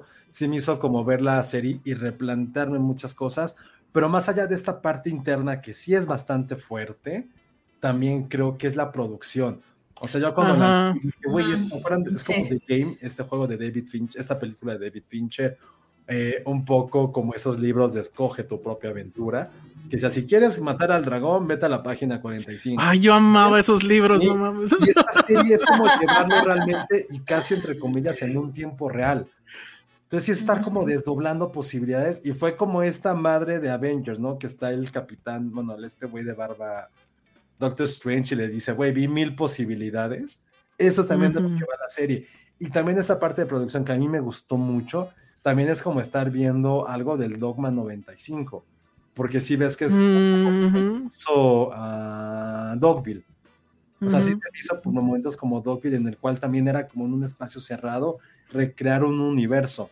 Entonces, sí fue una serie que yo se los dije, o sea, sí es algo que creo que me voló la cabeza por la idea que creo que a lo mejor no la pudimos explicar aquí porque es muy compleja, pero cómo es llevada tan meticulosamente a una serie. Y que lo haga HBO, que se haya atrevido a hacerlo, también ya habla de otro punto de calidez, otro punto de ya inmersión y de cómo nosotros como espectadores también nos podemos involucrar en esto, porque creo que así hay muchas series que te dejan pensando y decir, ay, ¿cómo sería mi vida así? Bla, bla, bla, bla, bla. Yo quería, para aquí literalmente sí lo pones como una tela de, en tela de juicio y te adentras en esto. O sea, no es como, voy a ser un narcotraficante porque me descubrieron que tengo cáncer. ¿Qué haría yo si estuviera en una isla desierta? O si tuviera dragones, o si mi papá fuera empresario. Güey, no son situaciones reales. Aquí sí es de, güey, ¿qué pasaría si en este momento dirías en el podcast? ¿Cómo reaccionaría Ale? ¿Qué diría Elsa? Y después con su reacción, ¿qué haría yo? O sea, ponerlo en terrenos realmente palpables y fuera de una fantasía. Eso fue lo que dije, güey, qué mierdas estoy viendo. Y en dos capítulos sí se convirtió en algo que dije, wow, creo que nunca había presenciado Está como muy cabrón. sensación en una serie o en una película. Y por eso sí fue como la gran recomendación que hemos hecho, eh, bueno, que yo he hecho, mejor dicho, en este año de algo de... Ujú. Es que ese, ese quote que puso Pati, Elsa, no sé si lo puedes poner otra vez. Sí, eh, creo que también Porque tiene ahí un punto. Tiene todo un punto, porque ahorita que hablábamos de la producción, o sea, inclusive esto de es- esta onda de querer alcanzar la perfección de, a ver, es que en este bar hay un globo flotando ahí, tiene que ser exactamente igual, porque pareciera que si no lo haces idéntico, este, no puede ser perfecto y por lo tanto no puede, tus- o sea, todos estos ensayos y posibilidades van a fracasar. Es como si te entra esta ansiedad muy cañona que creo que... que Muchos están diciendo eso, que es ansiedad de series. Ah, sí, Este- o, lo- o los jueguitos de celular que luego te aparecen el, ya sabes, como la publicidad de ¿va a ayudar a la- al bebé o no va a ayudar al bebé? Decir, y te pones ahí, sí, no, no sé qué. ¿No se han visto? No sé de qué Como de hablas. Sims. No, no, No sé de qué hablas, Ale, fue No. así de... A Dice ver, Alma Rivera. otra vez lo que vas a decir del... De que, pues, estos juegos. de Eso no los he visto. Ah, bueno, el juego de rol, pero ¿eh? al bebé, yo no he visto uno de un bebé. Ay, Qué fuerte, salva al bebé. No, sí, ah, bueno, es que ustedes no juegan nada, pero bueno. No, me parece tétrico, pero a la vez fascinante, dice Alma Rivera. Ansiedad de series, dice Iván Chimal. Yo la verdad es que sí tuve muchos problemas con la serie porque, o sea, el concepto me parece interesante, pero a la vez siento que es simple y sencillamente un despliegue de, de- de recursos. O sea, la- al parecer la otra serie de la de Nathan for You, pues era muy minimalista, ¿no? Porque básicamente él era en, en la calle y haciendo ahí cosas. Pero no, no se veía una serie cara. Y aquí esto, pues digo, sin ser lo más caro, digo, cualquiera de Marvel seguramente tiene tres mil más veces el presupuesto que esto, pero sí se ve caro, porque recrear esos espacios, Sí, Ay, es como para qué. ¿Y para qué? Exacto, ese fue lo que yo todo Es momento que justo estaba es esta diciendo. de que ¿para si no es qué? igual, no lo vas a sentir real y lo vas a hacer mal. Pero no, pero incluso yo mismo me pregunto si no nos estarán viendo la cara, porque, por ejemplo, en el bar, que insisto, es el único que vi, Sí. está la fachada que es idéntica. Y adentro es idéntico. ¿Cómo saber que no están realmente en el bar? Que lo cerraron y están ahí disque porque ensayando. cuando No, porque incluso, entras. En el segundo capítulo se ve que se llevan el bar y lo llevan al lugar donde estaban, donde ahora está él. O ¿En el segundo caso? En el segundo, ¿Para el segundo se caso? lo llevaron completamente. No, y se lo llevaron porque este güey lo pidió, porque dijo, güey, ya me siento tan pinche solo que necesito algo que por lo menos en los últimos meses me haya sentido como en casa. Es como de... uf, Muy Pero no entiendo, ¿el personaje de la primera, del primer capítulo sale en el segundo No, capítulo? ya, no, no, no, no. Ah, No, se ah, lleva no bar porque Nathan lo Ajá. pide. Ah, porque Nathan quiere, lleve. ok. Sí, pero también es como de, ¿por? Creo que necesito ver más capítulos, pero en este siento, o sea, sí sentí que era un juego un poco inútil, pues. O sea, está padre pensar en, las, en ese sentido, en las posibilidades. Yo también, creo que todos somos así, ¿no? Todos, sí, en obvio. cierto, en, para ciertas cosas, no todas, pero para ciertas cosas sí te haces escenarios. Yo sí soy, pero además creo que eso es muy de ingeniero. O sea, te tienes que hacer todos los escenarios posibles justo para ver cuál es el menos eh, riesgoso, etcétera. Pero, y, y- y que sí se materialicen de alguna forma y que puedas hacer prueba y error, está padre. Pero para el primer caso, que era una pendejada, sí siento que es too much. Entonces, quiero ver si en los siguientes pasan cosas más interesantes, porque esto sí sentí que era demasiado para una cosa que era de- muy trivial. O no sé si ese es el chiste y no le entendí, etcétera. No, Ahora, no, no. de que el concepto es muy fascinante, lo es. Y que este güey está, pues sí creo, pensando en otro nivel también. Y que efectivamente que haya convencido a HBO por segunda ocasión de hacer este tipo de cosas, a mí me parece fabuloso. ¿No? Entonces dice Ericito, ¿cómo sería mi vida si no hubiera visto Filmstera? Ah, digo, el Monser López luego dice, justo también siento que me va a estresar porque estoy obsesionada de practicar las cosas antes de hacerlas, pero casarse y hacer una familia no se puede ensayar. Es que y ese es justo lo que trata el segundo. Es cómo vas a no. ensayar algo que ni siquiera es tuyo, algo que no puedes eh, como saber cuál es la fórmula de un bebé, de un niño, de cómo reaccionar con tu pareja en ciertas cosas. Y creo que en esa parte tan absurda y de esta mujer que verdad es un caso que quieres golpearle en cada instante porque todo tiene que meter a Dios. Todo tiene como, ya su bagaje está completamente derruido por, por un poco por la religión. Y cuando empieza a hablar y cuando quiere tener estas citas y el güey con el que va y le dice, güey, pero no podemos coger. Dice, güey, no, pues yo tampoco porque pues está el matrimonio, porque bla, bla, somos muy religiosos. Entonces justo creo que de eso la de dar completamente al clavo. ¿Cómo puedes ensayar algo que no debería ser o que no se puede? Y esa es la clave del segundo capítulo. ¿Qué hacemos para que esto pase? Y en el Inter, digo que a mí lo que me gustó es esta parte que se pone a analizar cómo las diferentes acciones que hacemos va a tener una repercusión tan pequeño, ¿no? Ese es el súper famoso y ya lástima de película súper sobrevalorada como fue el efecto mariposa. Efecto mariposa. Ah, Pero sí. es el famoso efecto mariposa de cualquier reacción que Ujú. tengamos aquí, va a tener algo en dos días en Tailandia. Y en un universo tan pequeño, eso fue a mí lo que más me gustó. Yo, la neta, nunca, no, no lo digo como jamás he sentido como ansiedad, entonces no sé qué es lo que eso sea, pero a mí, a lo mejor justo por esa contraparte, me gustó tanto la serie. Fue como, güey, y sí, obviamente que como dicen, sí estabas muy tenso de decir, güey, ya hazlo, hazlo, hazlo, hazlo. O, de- o también para ti no es sencillo decir, güey, ¿por qué no le dices esto? ¿Por qué no lo haces? Porque nunca hemos estado en los, en los zapatos de la persona que está ahí. Siempre es muy fácil poder juzgar y criticar. Y también cuando tú haces tus propias acciones, alguien te dice, güey, pues estás bien pendejo por tal, tal, tal. Pero en ese momento no sabes cómo hacerlo. O sea, creo que todos hemos dicho, güey, ¿qué pasaría si alguien con una pistola está al lado del coche en el tráfico? Tenemos mil escenarios. No, pues el clásico. Ajá, el el- creo que el clásico, y eso a lo mejor me gustaría verlo, es cómo le digo a una chica que si quiere andar conmigo, ¿no?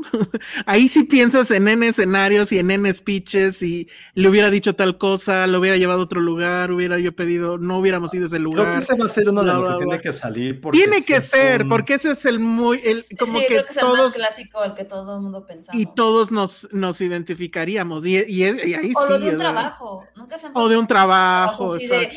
Chin, estoy renunciando a un trabajo en el que estoy Uf, cómodo sí. por irme a probar Ándale, otro. Y si me va peor, y sí, Ujú. creo que ese, ese me importa más a mí. Eh, eso me ese que a mí también se me hizo bien banal el primero, pero te pone un contexto. Sí, sirve para que entiendas cómo es la mecánica es del, banal, del pero es juego. sorprendente cuando empiezas a ver justo toda esa mecánica, el cómo lo investigó, el todo eso es como, güey, qué Y el pedo? por qué, y el por qué tuvo que mentir y por qué. O sea, creo que hay el, realmente como el, la raíz y la carnita de este primer episodio, por lo menos la situación, es como alguien prolonga una mentira por más de una década. Una mentira tan absurda, ¿por qué la sigues prolongando? ¿Cuál es esa necesidad de aceptarse, de ser aceptado también, de seguir como alimentando esta hoguera que un momento pues ya te iba a calar?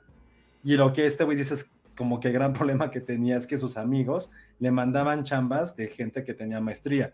Y era el momento que el güey era como, güey, ya no lo puedo sostener por algo tan absurdo que a lo mejor al siguiente me dicho, güey, era choro, o sea, no pasa nada. Pero el güey lo seguía, lo seguía, lo seguía haciendo. Y así tiene que ver con muchas cosas psicológicas, con mucho amor, con mucha cosa de autorrespeto. Y creo que cada capítulo vamos a ir como desmenuzando esa parte. Entonces, veamos qué viene en los siguientes episodios, pero creo que lo que estamos viendo, a mí por lo menos, sí me traen así como, wow. Muy bien, bueno, pues entonces se puede ver en HBO Max. Apenas van dos episodios y supongo si sale uno cada semana, ¿no? Sí, Sí, ¿Qué día no sabemos? no. ¿Será estén los viernes? pendientes. Sí. Estén pendientes. Dice, ah, bueno, dice Sandra Pineda, en economía hay una rama que se llama teoría de juegos, ajá, que es la que se desarrolla en A Beautiful Mind, que habla de la toma de decisiones matemáticamente. Un tipo de mi clase lo hizo para una cita. No, ¿y le fue bien o cómo le fue, Sandra? Sí, Platícanos de eso. Cuéntanos eso. Así, Está interesante. pinche nerd. Ay, pero es que ¿dónde queda la sorpresa? Bueno, hay sorpresas bonitas y hay sorpresas feas. No, pero, pero ah, yo sí hubiera intentado la- eso de lo, lo matemático. Sale los viernes, dice Eduardo García. Ah, gracias, Eduardo. Pati te comenta, Josué, que la ansiedad se siente peor que el Vecna. El Vecna, Entonces sí el está cañón. Vecnoso. Sí, no mames, Así es. Sí, amigos, sí, ojalá los que tengan ansiedad les ayudemos un poquito con nuestras estupideces semanales. Bueno, pues ahí está. Sí lo voy a seguir viendo. El, se- el segundo capítulo no me dio tiempo. Sí duran como una hora, ¿no? Casi o menos. Sí, como una hora. Como una hora. Pero, pues sí, o sea, se va, se va rápido, no hay, no hay problema ahí. Bueno, luego, pues hablamos del estreno, sí, ¿no? Rápido. Ah, ver, madre, sí. Sí. A ver, vamos a ver si lo logramos. No, sí, rápido, eso ya. Good Luck to You, Leo Grande, que se estrenó en dónde, Josué? Y Eh, dale la estuvo vida, en el ¿no? festival de Sundance. Ve, ese morenazo podría haber sido Blade Runner. Ah, sí, Sí, es cierto, Blade Runner. Bueno, también podría ser, Blade. porque sí está. Me bien cayó muy bien, está sabrosón, Sí, pero además le actúa. falta- le falta currículum para Marvel. No, pero actúa Muy bien. bien en con esta, ¿eh? esos pectorales Sí, lo hace puede bien. conquistar lo que Lo sea, muy bien. no mames. Tiene pectoral, todo muy bien. ¿De qué va esta bonita película? A mí sí me gustó. Ustedes, bueno, es que estaban viendo cosas de festival a lo mejor mucho más ambiciosas, pero esto creo de hecho que conversa muy bien con Pleasure, eh, la película que poquito comentamos, pero sí comentamos eh, hace como tres episodios. ¿De qué va? Es muy sencillo. Es esta, eh, ay, se me olvidó, ¿cómo se llama esta Emma mujer? Emma, Thompson. Emma, Em- Thompson. Emma Thompson es una profesora que tiene 55 años, me parece, que acaba de, tiene dos años de viuda. No, ya está sesentona.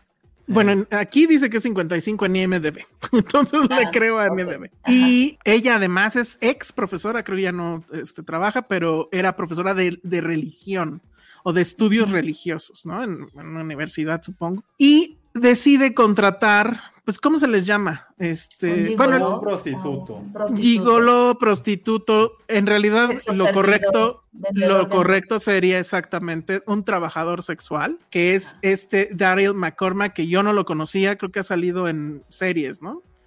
Este, en Viking salió, en Peaky Blinders sale, en fin. Pero cuando él llega y además, pues es, es, la verdad es que es una fantasía esto, porque el tipo es elegante, es, pues, está, no está mamado, pero pues sí está fit, es guapo, eh, tiene, se nota por su plática que tiene cultura, tiene muy buena plática y además tiene la paciencia del planeta porque esta señora de inmediato en el momento en que entra en la habitación, que obviamente es una habitación de hotel normal, no es un motel ni mucho menos, eh, empieza a tener muchas dudas y que son pues entre culpas morales y dudas morales, que si está bien hacer esto, que si es explotación, que si te estoy comprando. Y el otro con toda la calma le dice, relájate, vamos a hacer lo que tú quieras, el chiste es que tú disfrutes, bla, bla, bla. Y la película se trata de eso, ocurre prácticamente toda la película en una sola locación que teatro. es una obra Sí. de teatro, pero con un manejo de espacios muy, muy bueno.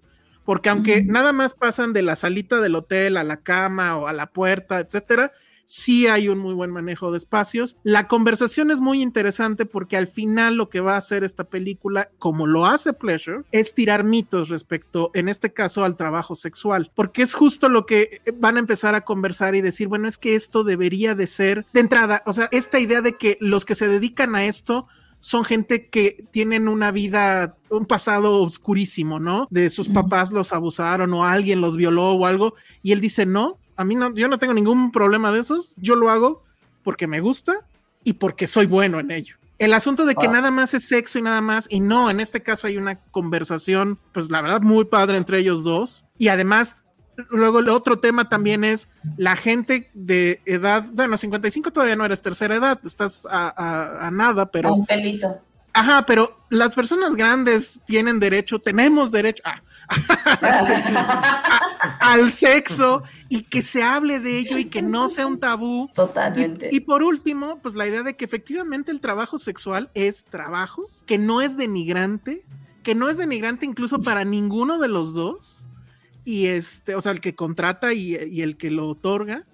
Y este, y como se dice en la película, debería de ser un asunto público, es decir, debería de estar regulado, que pagaran impuestos para que todo fuera más seguro y demás. A mí me gustó mucho. Es una película chiquitita que efectivamente podría ser sin problema una obra de teatro. Nació como película, tengo entendido que el guion, este, Ah, bueno, aquí se ve, dices, fue dirigida por Sophie Hyde. Ella también es muy de Sundance, tiene películas pequeñas. Y, Katie Brandt, que es una comediante, tengo entendido, es la que escribió el guion.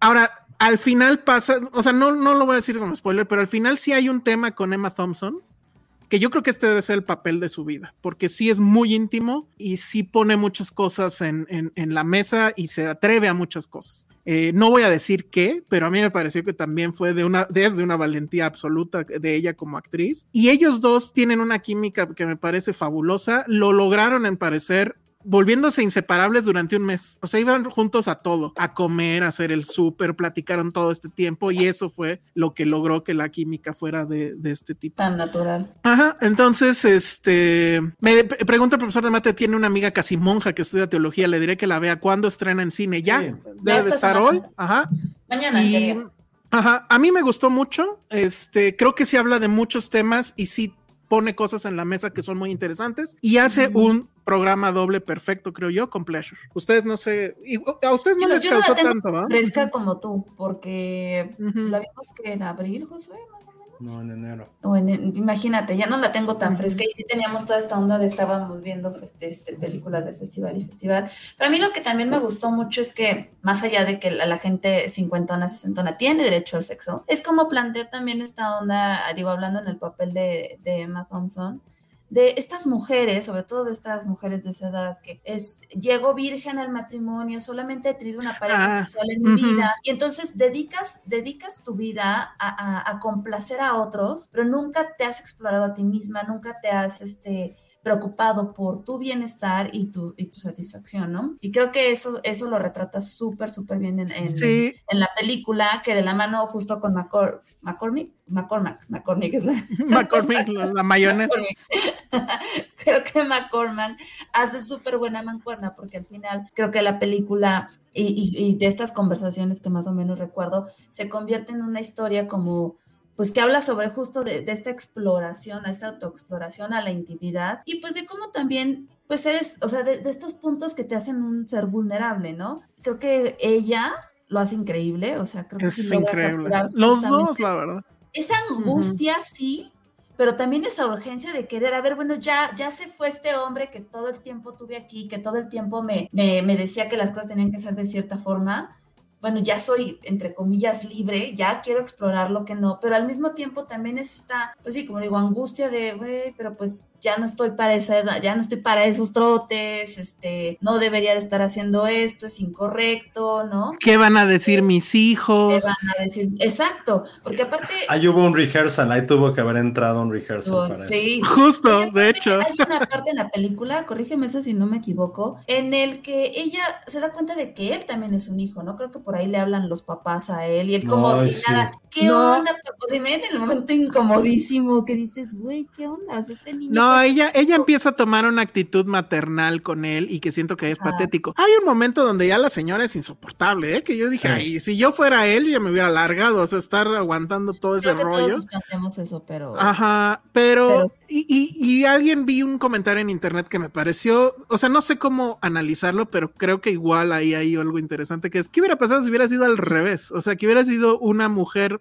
este, más joven y un señor. Si hubiera sido igual la situación, etcétera. Creo que ese es un punto a analizar. No lo voy a hacer porque es bien complejo. Pero lo Sí. que es cierto es, creo yo, que al final no deja de ser una, o sea, en sí misma la película es una fantasía. O sea, no creo, no sé, si los prostitutos son así de buena onda, si te van a tocar siempre gente culta y, ¿no?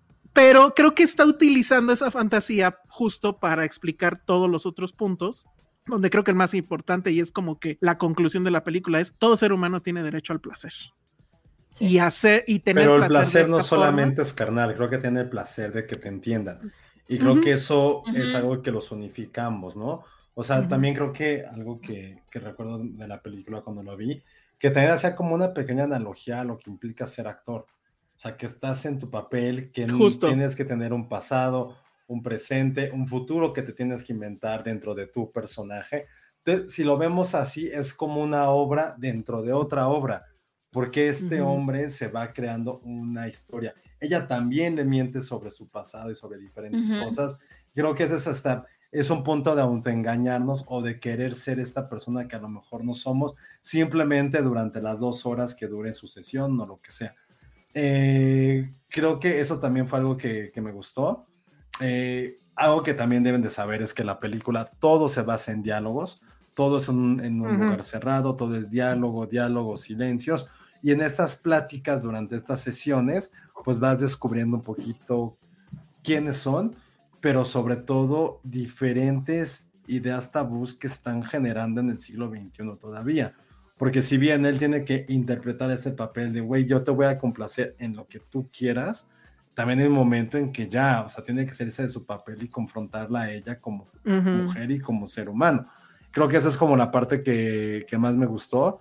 Evidentemente después hay un desarrollo ahí entre ellos, pero en Ujú. sí creo que es una, es un gran, eh, ¿cómo decirlo? Como un gran ensayo en cierta forma.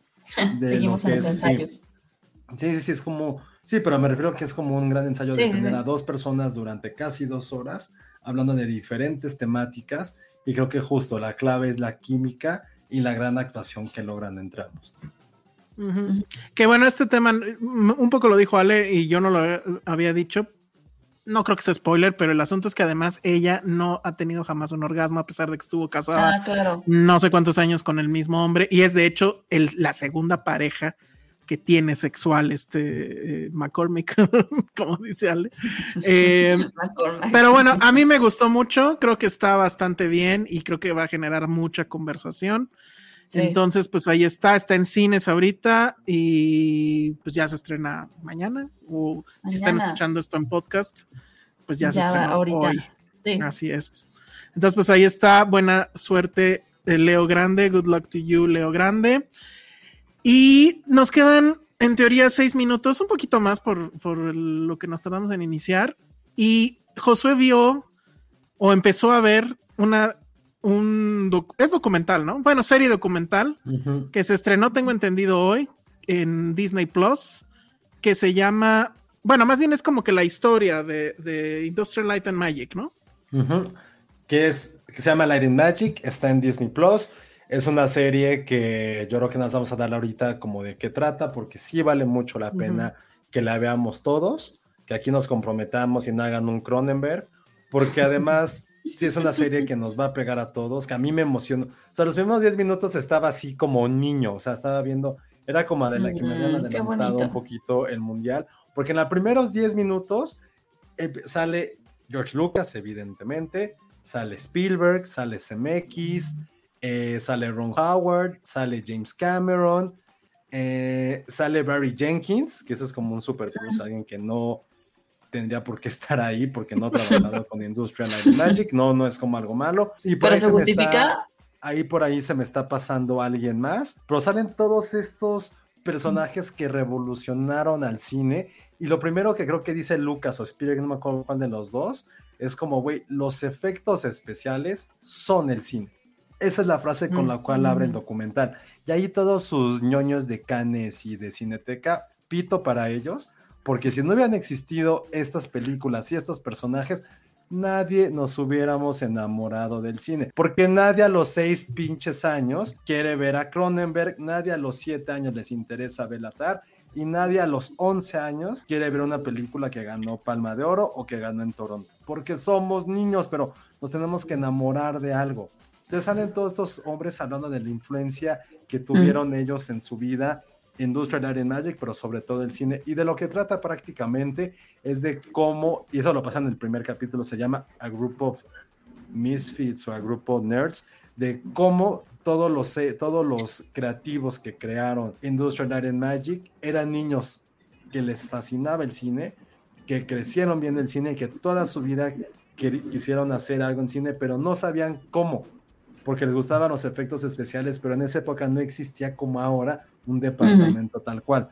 Entonces de repente es como, yo conozco a este güey que hace plastilina, y este güey hace modelos, ta, ta, ta. se empezaron a juntar, hicieron como un Dream Team que evidentemente fueron quienes dieron, son los papás visuales y creativos de Star Wars. Entonces, el primer y el segundo capítulo que fueron los que vi, hablan exactamente de cómo crearon esta saga que todos conocemos y prácticamente el nacimiento de Industrial Light and Magic. es, una, es un documental que hay, hay, pietaje que en la vida había visto, en la vida, y que vas viendo cómo todo el mundo ama, odia, alaba a Lucas, cómo él también va contando cómo fue todo su proceso de creación, cómo la gente decía, güey, ¿de qué diablos trata esta película? No entendemos absolutamente nada. Y como super spoiler, super spoiler, solamente quiero decir, porque eso es un mito que yo no sabía que no era así. Creo que todos sabemos cómo nació el halcón milenario, ¿no? O sea, cómo fue el diseño. No sé si se sabe o es mm, Exactamente no. Yo sabía la historia de que estaba George Lucas así hasta la madre de todo, estaba comiendo una hamburguesa Así la estaba, la estaba comiendo, la dejó en su platito, se quedó jetón, despertó, la volteó a ver y dijo, esta es la nave que yo quiero. Ese es el mito que yo me sabía del halcón milenario. Y aquí prácticamente fue de, güey, no, no es cierto. El, que la creó ni siquiera fue Lucas, fue uno de los chicos que estaba ahí, que según yo es el, quien la creó es el director de Jumanji, que es Joe Johnston, según yo. Mm, que el güey dijo, güey, pues es que puse dos platillos, dos platos de mi cocina y después ahí puso a dibujar. Entonces, está bien, bien padre. Sí, es algo que te emociona. Sí, las, y las piezas son eh, chatarra de autos. Sí, piezas de motores, de autos. Está súper, se llama Light and Magic, obviamente, la serie. Eh, no es cierto, vi tres capítulos. El cuarto ya sale Spielberg y están hablando de todo lo que va a ser a raíz de Indiana Jones. Entonces creo que los primeros tres es este, Star Wars, después va a venir Spielberg con sus cosas, y yo creo que después van a venir Cameron, Terminator, Jurassic Park. Pero es que prácticamente, si te das cuenta, todo lo, todos los blockbusters de los últimos 40 años se los debemos prácticamente a ellos. Y no lo decimos como algo malo, sino simplemente la verdadera magia del cine se las debemos a estos genios que hicieron esto. Entonces, véanla, a mí me gustó mucho, creo que sí vale, la van, a, la van a tener que ver, o sea, la tienen que ver porque sí es algo que creo que nos va a emocionar mucho. ¿Cuántos capítulos son? No sé, pues ya está toda la temporada arriba y wow, la verdad sí, sí me dio como un abracito en mi corazón lluvioso haber visto eso. Súper. Está bien. Yo la verdad es que sí vi el avance, pero... O sea, la tengo que ver obviamente, pero me da muchas dudas porque también hay una historia oscura sobre Light and Magic. Entonces a mí me hubiera gustado un documental fuera de que hablara de todo eso. Pero pues supongo que va a ser casi casi como presentación de la empresa hacia la empresa, ¿no? Sí, y claro. Un, y un apapacho a sí mismos. Entonces eso hace que no, o sea, no, no le hubiera querido entrar todavía con más ánimo, pero pues sí, o sea, definitivamente es algo que tenemos que ver. Duran una hora. duran una hora, sí. Sí, sí, hay que verlo y, y, ya igual si tenemos tiempo, este, pues Ale y yo les comentamos, sí la vas a ver, Ale, ¿no?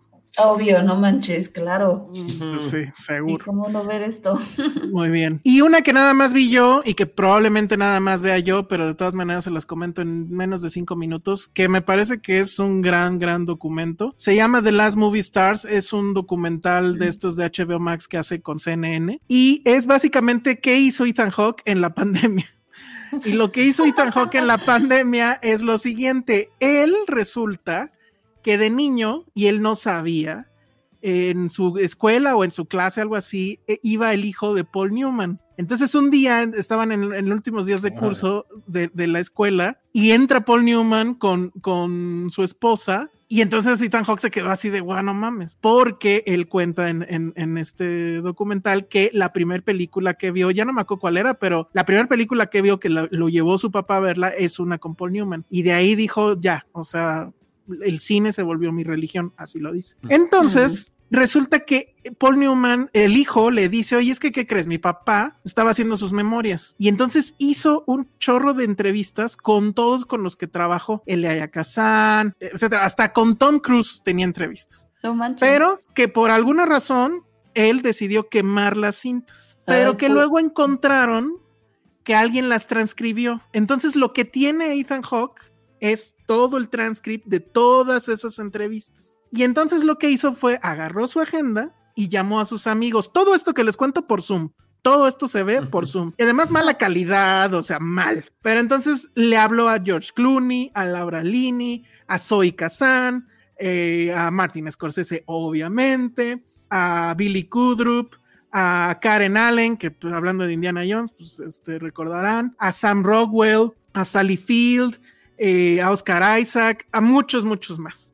Y entonces lo que él quiere o lo que va a hacer es todas esas entrevistas darles contexto y meterle más, eh, material de otros documentales o de otras entrevistas que sí están grabadas. Y entonces, por ejemplo, cuando eh, de repente está diciendo algo Paul Newman de esa entrevista, la voz la hace George Clooney. Cuando está hablando Joan Woodward, que, que era su esposa, la voz la hace Laura Linney. Y así se van con eh, insertos de películas, de todas sus películas y pues anécdotas de cómo. Entonces, por ejemplo, yo no sabía que él estuvo en el Actors Studio y que sus compañeros pues eran Marlon Brando, Marilyn Monroe, este, ¿cómo se llama? Este, el rebelde sin causa, se me olvidó ahorita. Este, pero entonces eh, James Dean y entonces platican, por ejemplo, que Marlon Brando pues era una cosa abrumadora, ¿no? O sea, que, que en la, que en la, que en, que en esta metáfora de la tortuga y la liebre, Brando es la liebre, ¿no? O sea, siempre, desde un inicio los rebasó a todos, pero dicen de Newman que él poquito a poquito pues se fue acercando, etcétera. Cómo conoció a su mujer, pero además sí tiene esto de que no es una visión limpia, ¿no? De este güey es pura, o sea, sí te muestran, por ejemplo, que él, pues obviamente su, su segundo matrimonio que es con esta mujer y con la que duró décadas, eh, John Woodward, era su segundo matrimonio, pero entonces sí, sí, sí hablan y hablan con los hijos de ese matrimonio, de su matrimonio eh, anterior, y que estuvieron en una relación, o sea, estuvieron este, como amantes cinco años, y que cómo fue eso, etcétera. O sea, no lo he terminado de ver porque también no sé cuántos capítulos sean, duran una hora, pero a mí me fascinó por el asunto de la historia del cine, todos los, eh, las entrevistas. Es que está muy padre, porque además sí, es el asunto de que ellos en algún punto sí se convirtieron, como se llama el documental, The Last Movie Stars, porque eran un matrimonio muy unido, que trabajaron en muchas películas y que pues permanecieron juntos pues hasta la muerte y cómo es que se van relacionando con todos estos este, directores, con otros actores y pues cómo forjaron el, Hollywood clásico, ¿no? Que pues ahora pues es legendario. Entonces la verdad es que a mí me gustó mucho Ethan Hawke es el que dirige y oh, güey, o sea, está muy cabrón porque tiene todo este material así como cachitos y lo organiza muy bien y te lo presenta muy bien, cachitos de películas, al final te da la lista de las películas y eso está padrísimo porque obviamente hay unas que yo no he visto y que te dan ganas de ver. Entonces a mí me fascina no, pero bueno, es, sí es como para eh, gente de que le gusta el cine clásico, clavado en, eso, etcétera, las películas viejitas, pues. Pero bueno, Paul Newman es, es una leyenda y además se ve increíble porque casi todas las películas que se ven como que le metieron ahí el 4K o algo y pues se ve impresionante. Ajá, entonces se los recomiendo mucho. Eh, si son cinéfilos de cepa, pues creo que les va a gustar. Está en HBO Max, todos los capítulos ya están. Eh, y bueno, pues eso es The Last Movie Stars. ¿Vale? Que si va a haber Citizen Boomer mañana, nos pregunta la tía Freddy y además nos da un super chat, en super chat, en super chat. Este, sí, sí va a haber Citizen Boomer mañana. Vamos atrasadísimos porque apenas vamos a hablar de James Caan que falleció recientemente, pero pues ya se nos están acumulando los muertitos porque falleció también este, ¿cómo se llama? El, eh, Paul, ay, se me olvidó, que sale en, en este, en Goodfellas. Ray Liotta, Paul Sorbino. Eh, Paul Sorbino, así es. Pues ya, todos de cajón. Pero está cabrón porque ya se nos están muriendo todos los Goodfellas. O sea, pinche De Niro, ponte suéter y no salgas este al frío en las noches porque está cabrón. Y sí, bueno, e, él eh, estuvo, bueno, obviamente estuvo en, en, Goodfellas, me acuerdo que estuvo también en, ¿cómo se llamaba? Romeo y Julieta con Baz Luhrmann justo. Tenía otra con James Caan, creo que era El Apostador o algo así se llamaba, The Gambler. Y, bueno, una cosa que yo no sabía y apenas me enteré ahora que fue su muerte es que él amenazó de muerte a Harvey Weinstein porque recordarán que su hija fue una de las... Por lo de su hija. Por lo de su hija. Ah. Y, en público lo dijo, o sea, ese cabrón se va a la cárcel y si no, yo voy y lo mato. Así. Y, y así lo dijo en público, los medios lo tomaron y si dices, güey está muy chingón. Y vean el video de cuando Mayra Sorbino, su hija, gana el Oscar justo por una película con Woody Allen, Mighty Aphrodite, porque él se tira en llanto así bien loco. Sí, Entonces, le agradece. Sí. le agradece a su papá, obviamente. Entonces, gran personaje, ¿no? Pero bueno, sí, sí va a haber Citizen Boomer y ya con eso Acabamos. Ahora sí. Ah, estuvo bien. Muy bien. Bueno, pues entonces para la próxima es terminar de ver Light and Magic. ¿Y qué más va a pasar? ¿Nada más? La del tren bala. Ah, Ay, sí, vamos a cierto. hablar de Vamos, Tren Bala. vamos a hablar de Tren Bala que se ve, Sí. se ve bien. Bueno, Aunque sale, sale Bad Bunny y eso está así como de. pues salen pero mis bueno. hombres. Ay, sí, tus hombres. Mis dos hombres. Bueno, muy bien. Entonces recuerden que tenemos este Neceando por un sueño. Mándenle a Josué Sí. co- sus corcholatas con las promos o cualquier promo que vean para irse al mundial. Y si ustedes no la van a usar porque no les gusta el fútbol, Trío solamente es con el ticket. Pizza Hot con coca. Todo lo que tenga que ver con coca. Si van al cine, los, los tríos con coca, acuérdense. Ya Sí. mándenle todo y aquí vemos que sí participa. Sí, exacto. No, mándenselo por DM a, a su DM en arroba Josué Corro. ¿Y qué más tenemos? Pues nada más, ¿va? Espero no se me esté olvidando nada. Creo que no. Bueno, muy bien. Dice que, ajá, Alan Cruz dice que solo quiere ver Bullet Train por Bad Bunny. No, sí. bueno.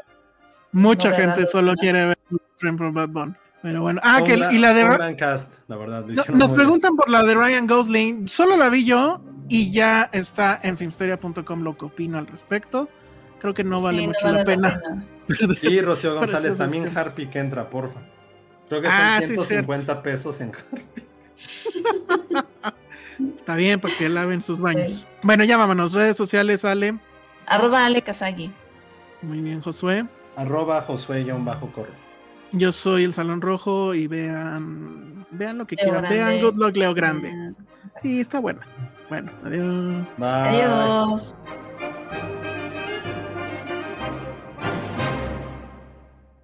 Y si llegaron a este punto en el podcast es porque están buscando regalitos. Y efectivamente, la semana pasada se nos fue el asunto del audio con la trivia para el paquete de Elvis. Tuvimos ahí un problema técnico y metafísico, pero bueno, vamos a corregirlo eso en este instante. Voy a hacer una pregunta que va a ser la que ustedes tienen que contestar vía DM a mi cuenta de Twitter, arroba el salón rojo. Y la pregunta es la siguiente. Hay una película de Elvis que se llama Fun in Acapulco. En esa película hay escenas obviamente en Acapulco, en la quebrada, pero esas escenas no las filmó Elvis aquí. De hecho, tuvieron que recurrir a un doble para todas esas secuencias. La pregunta es, ¿por qué Elvis no filmó en Acapulco esta película?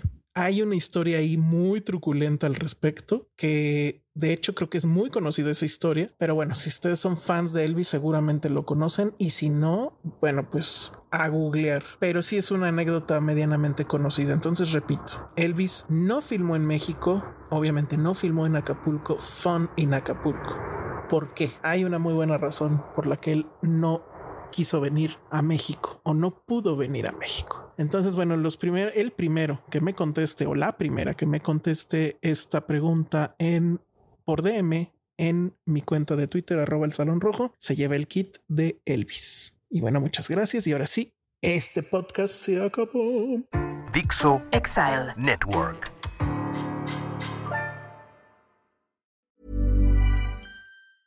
Hey, it's Paige DeSorbo from Giggly Squad. High quality fashion without the price tag. Say hello to Quince.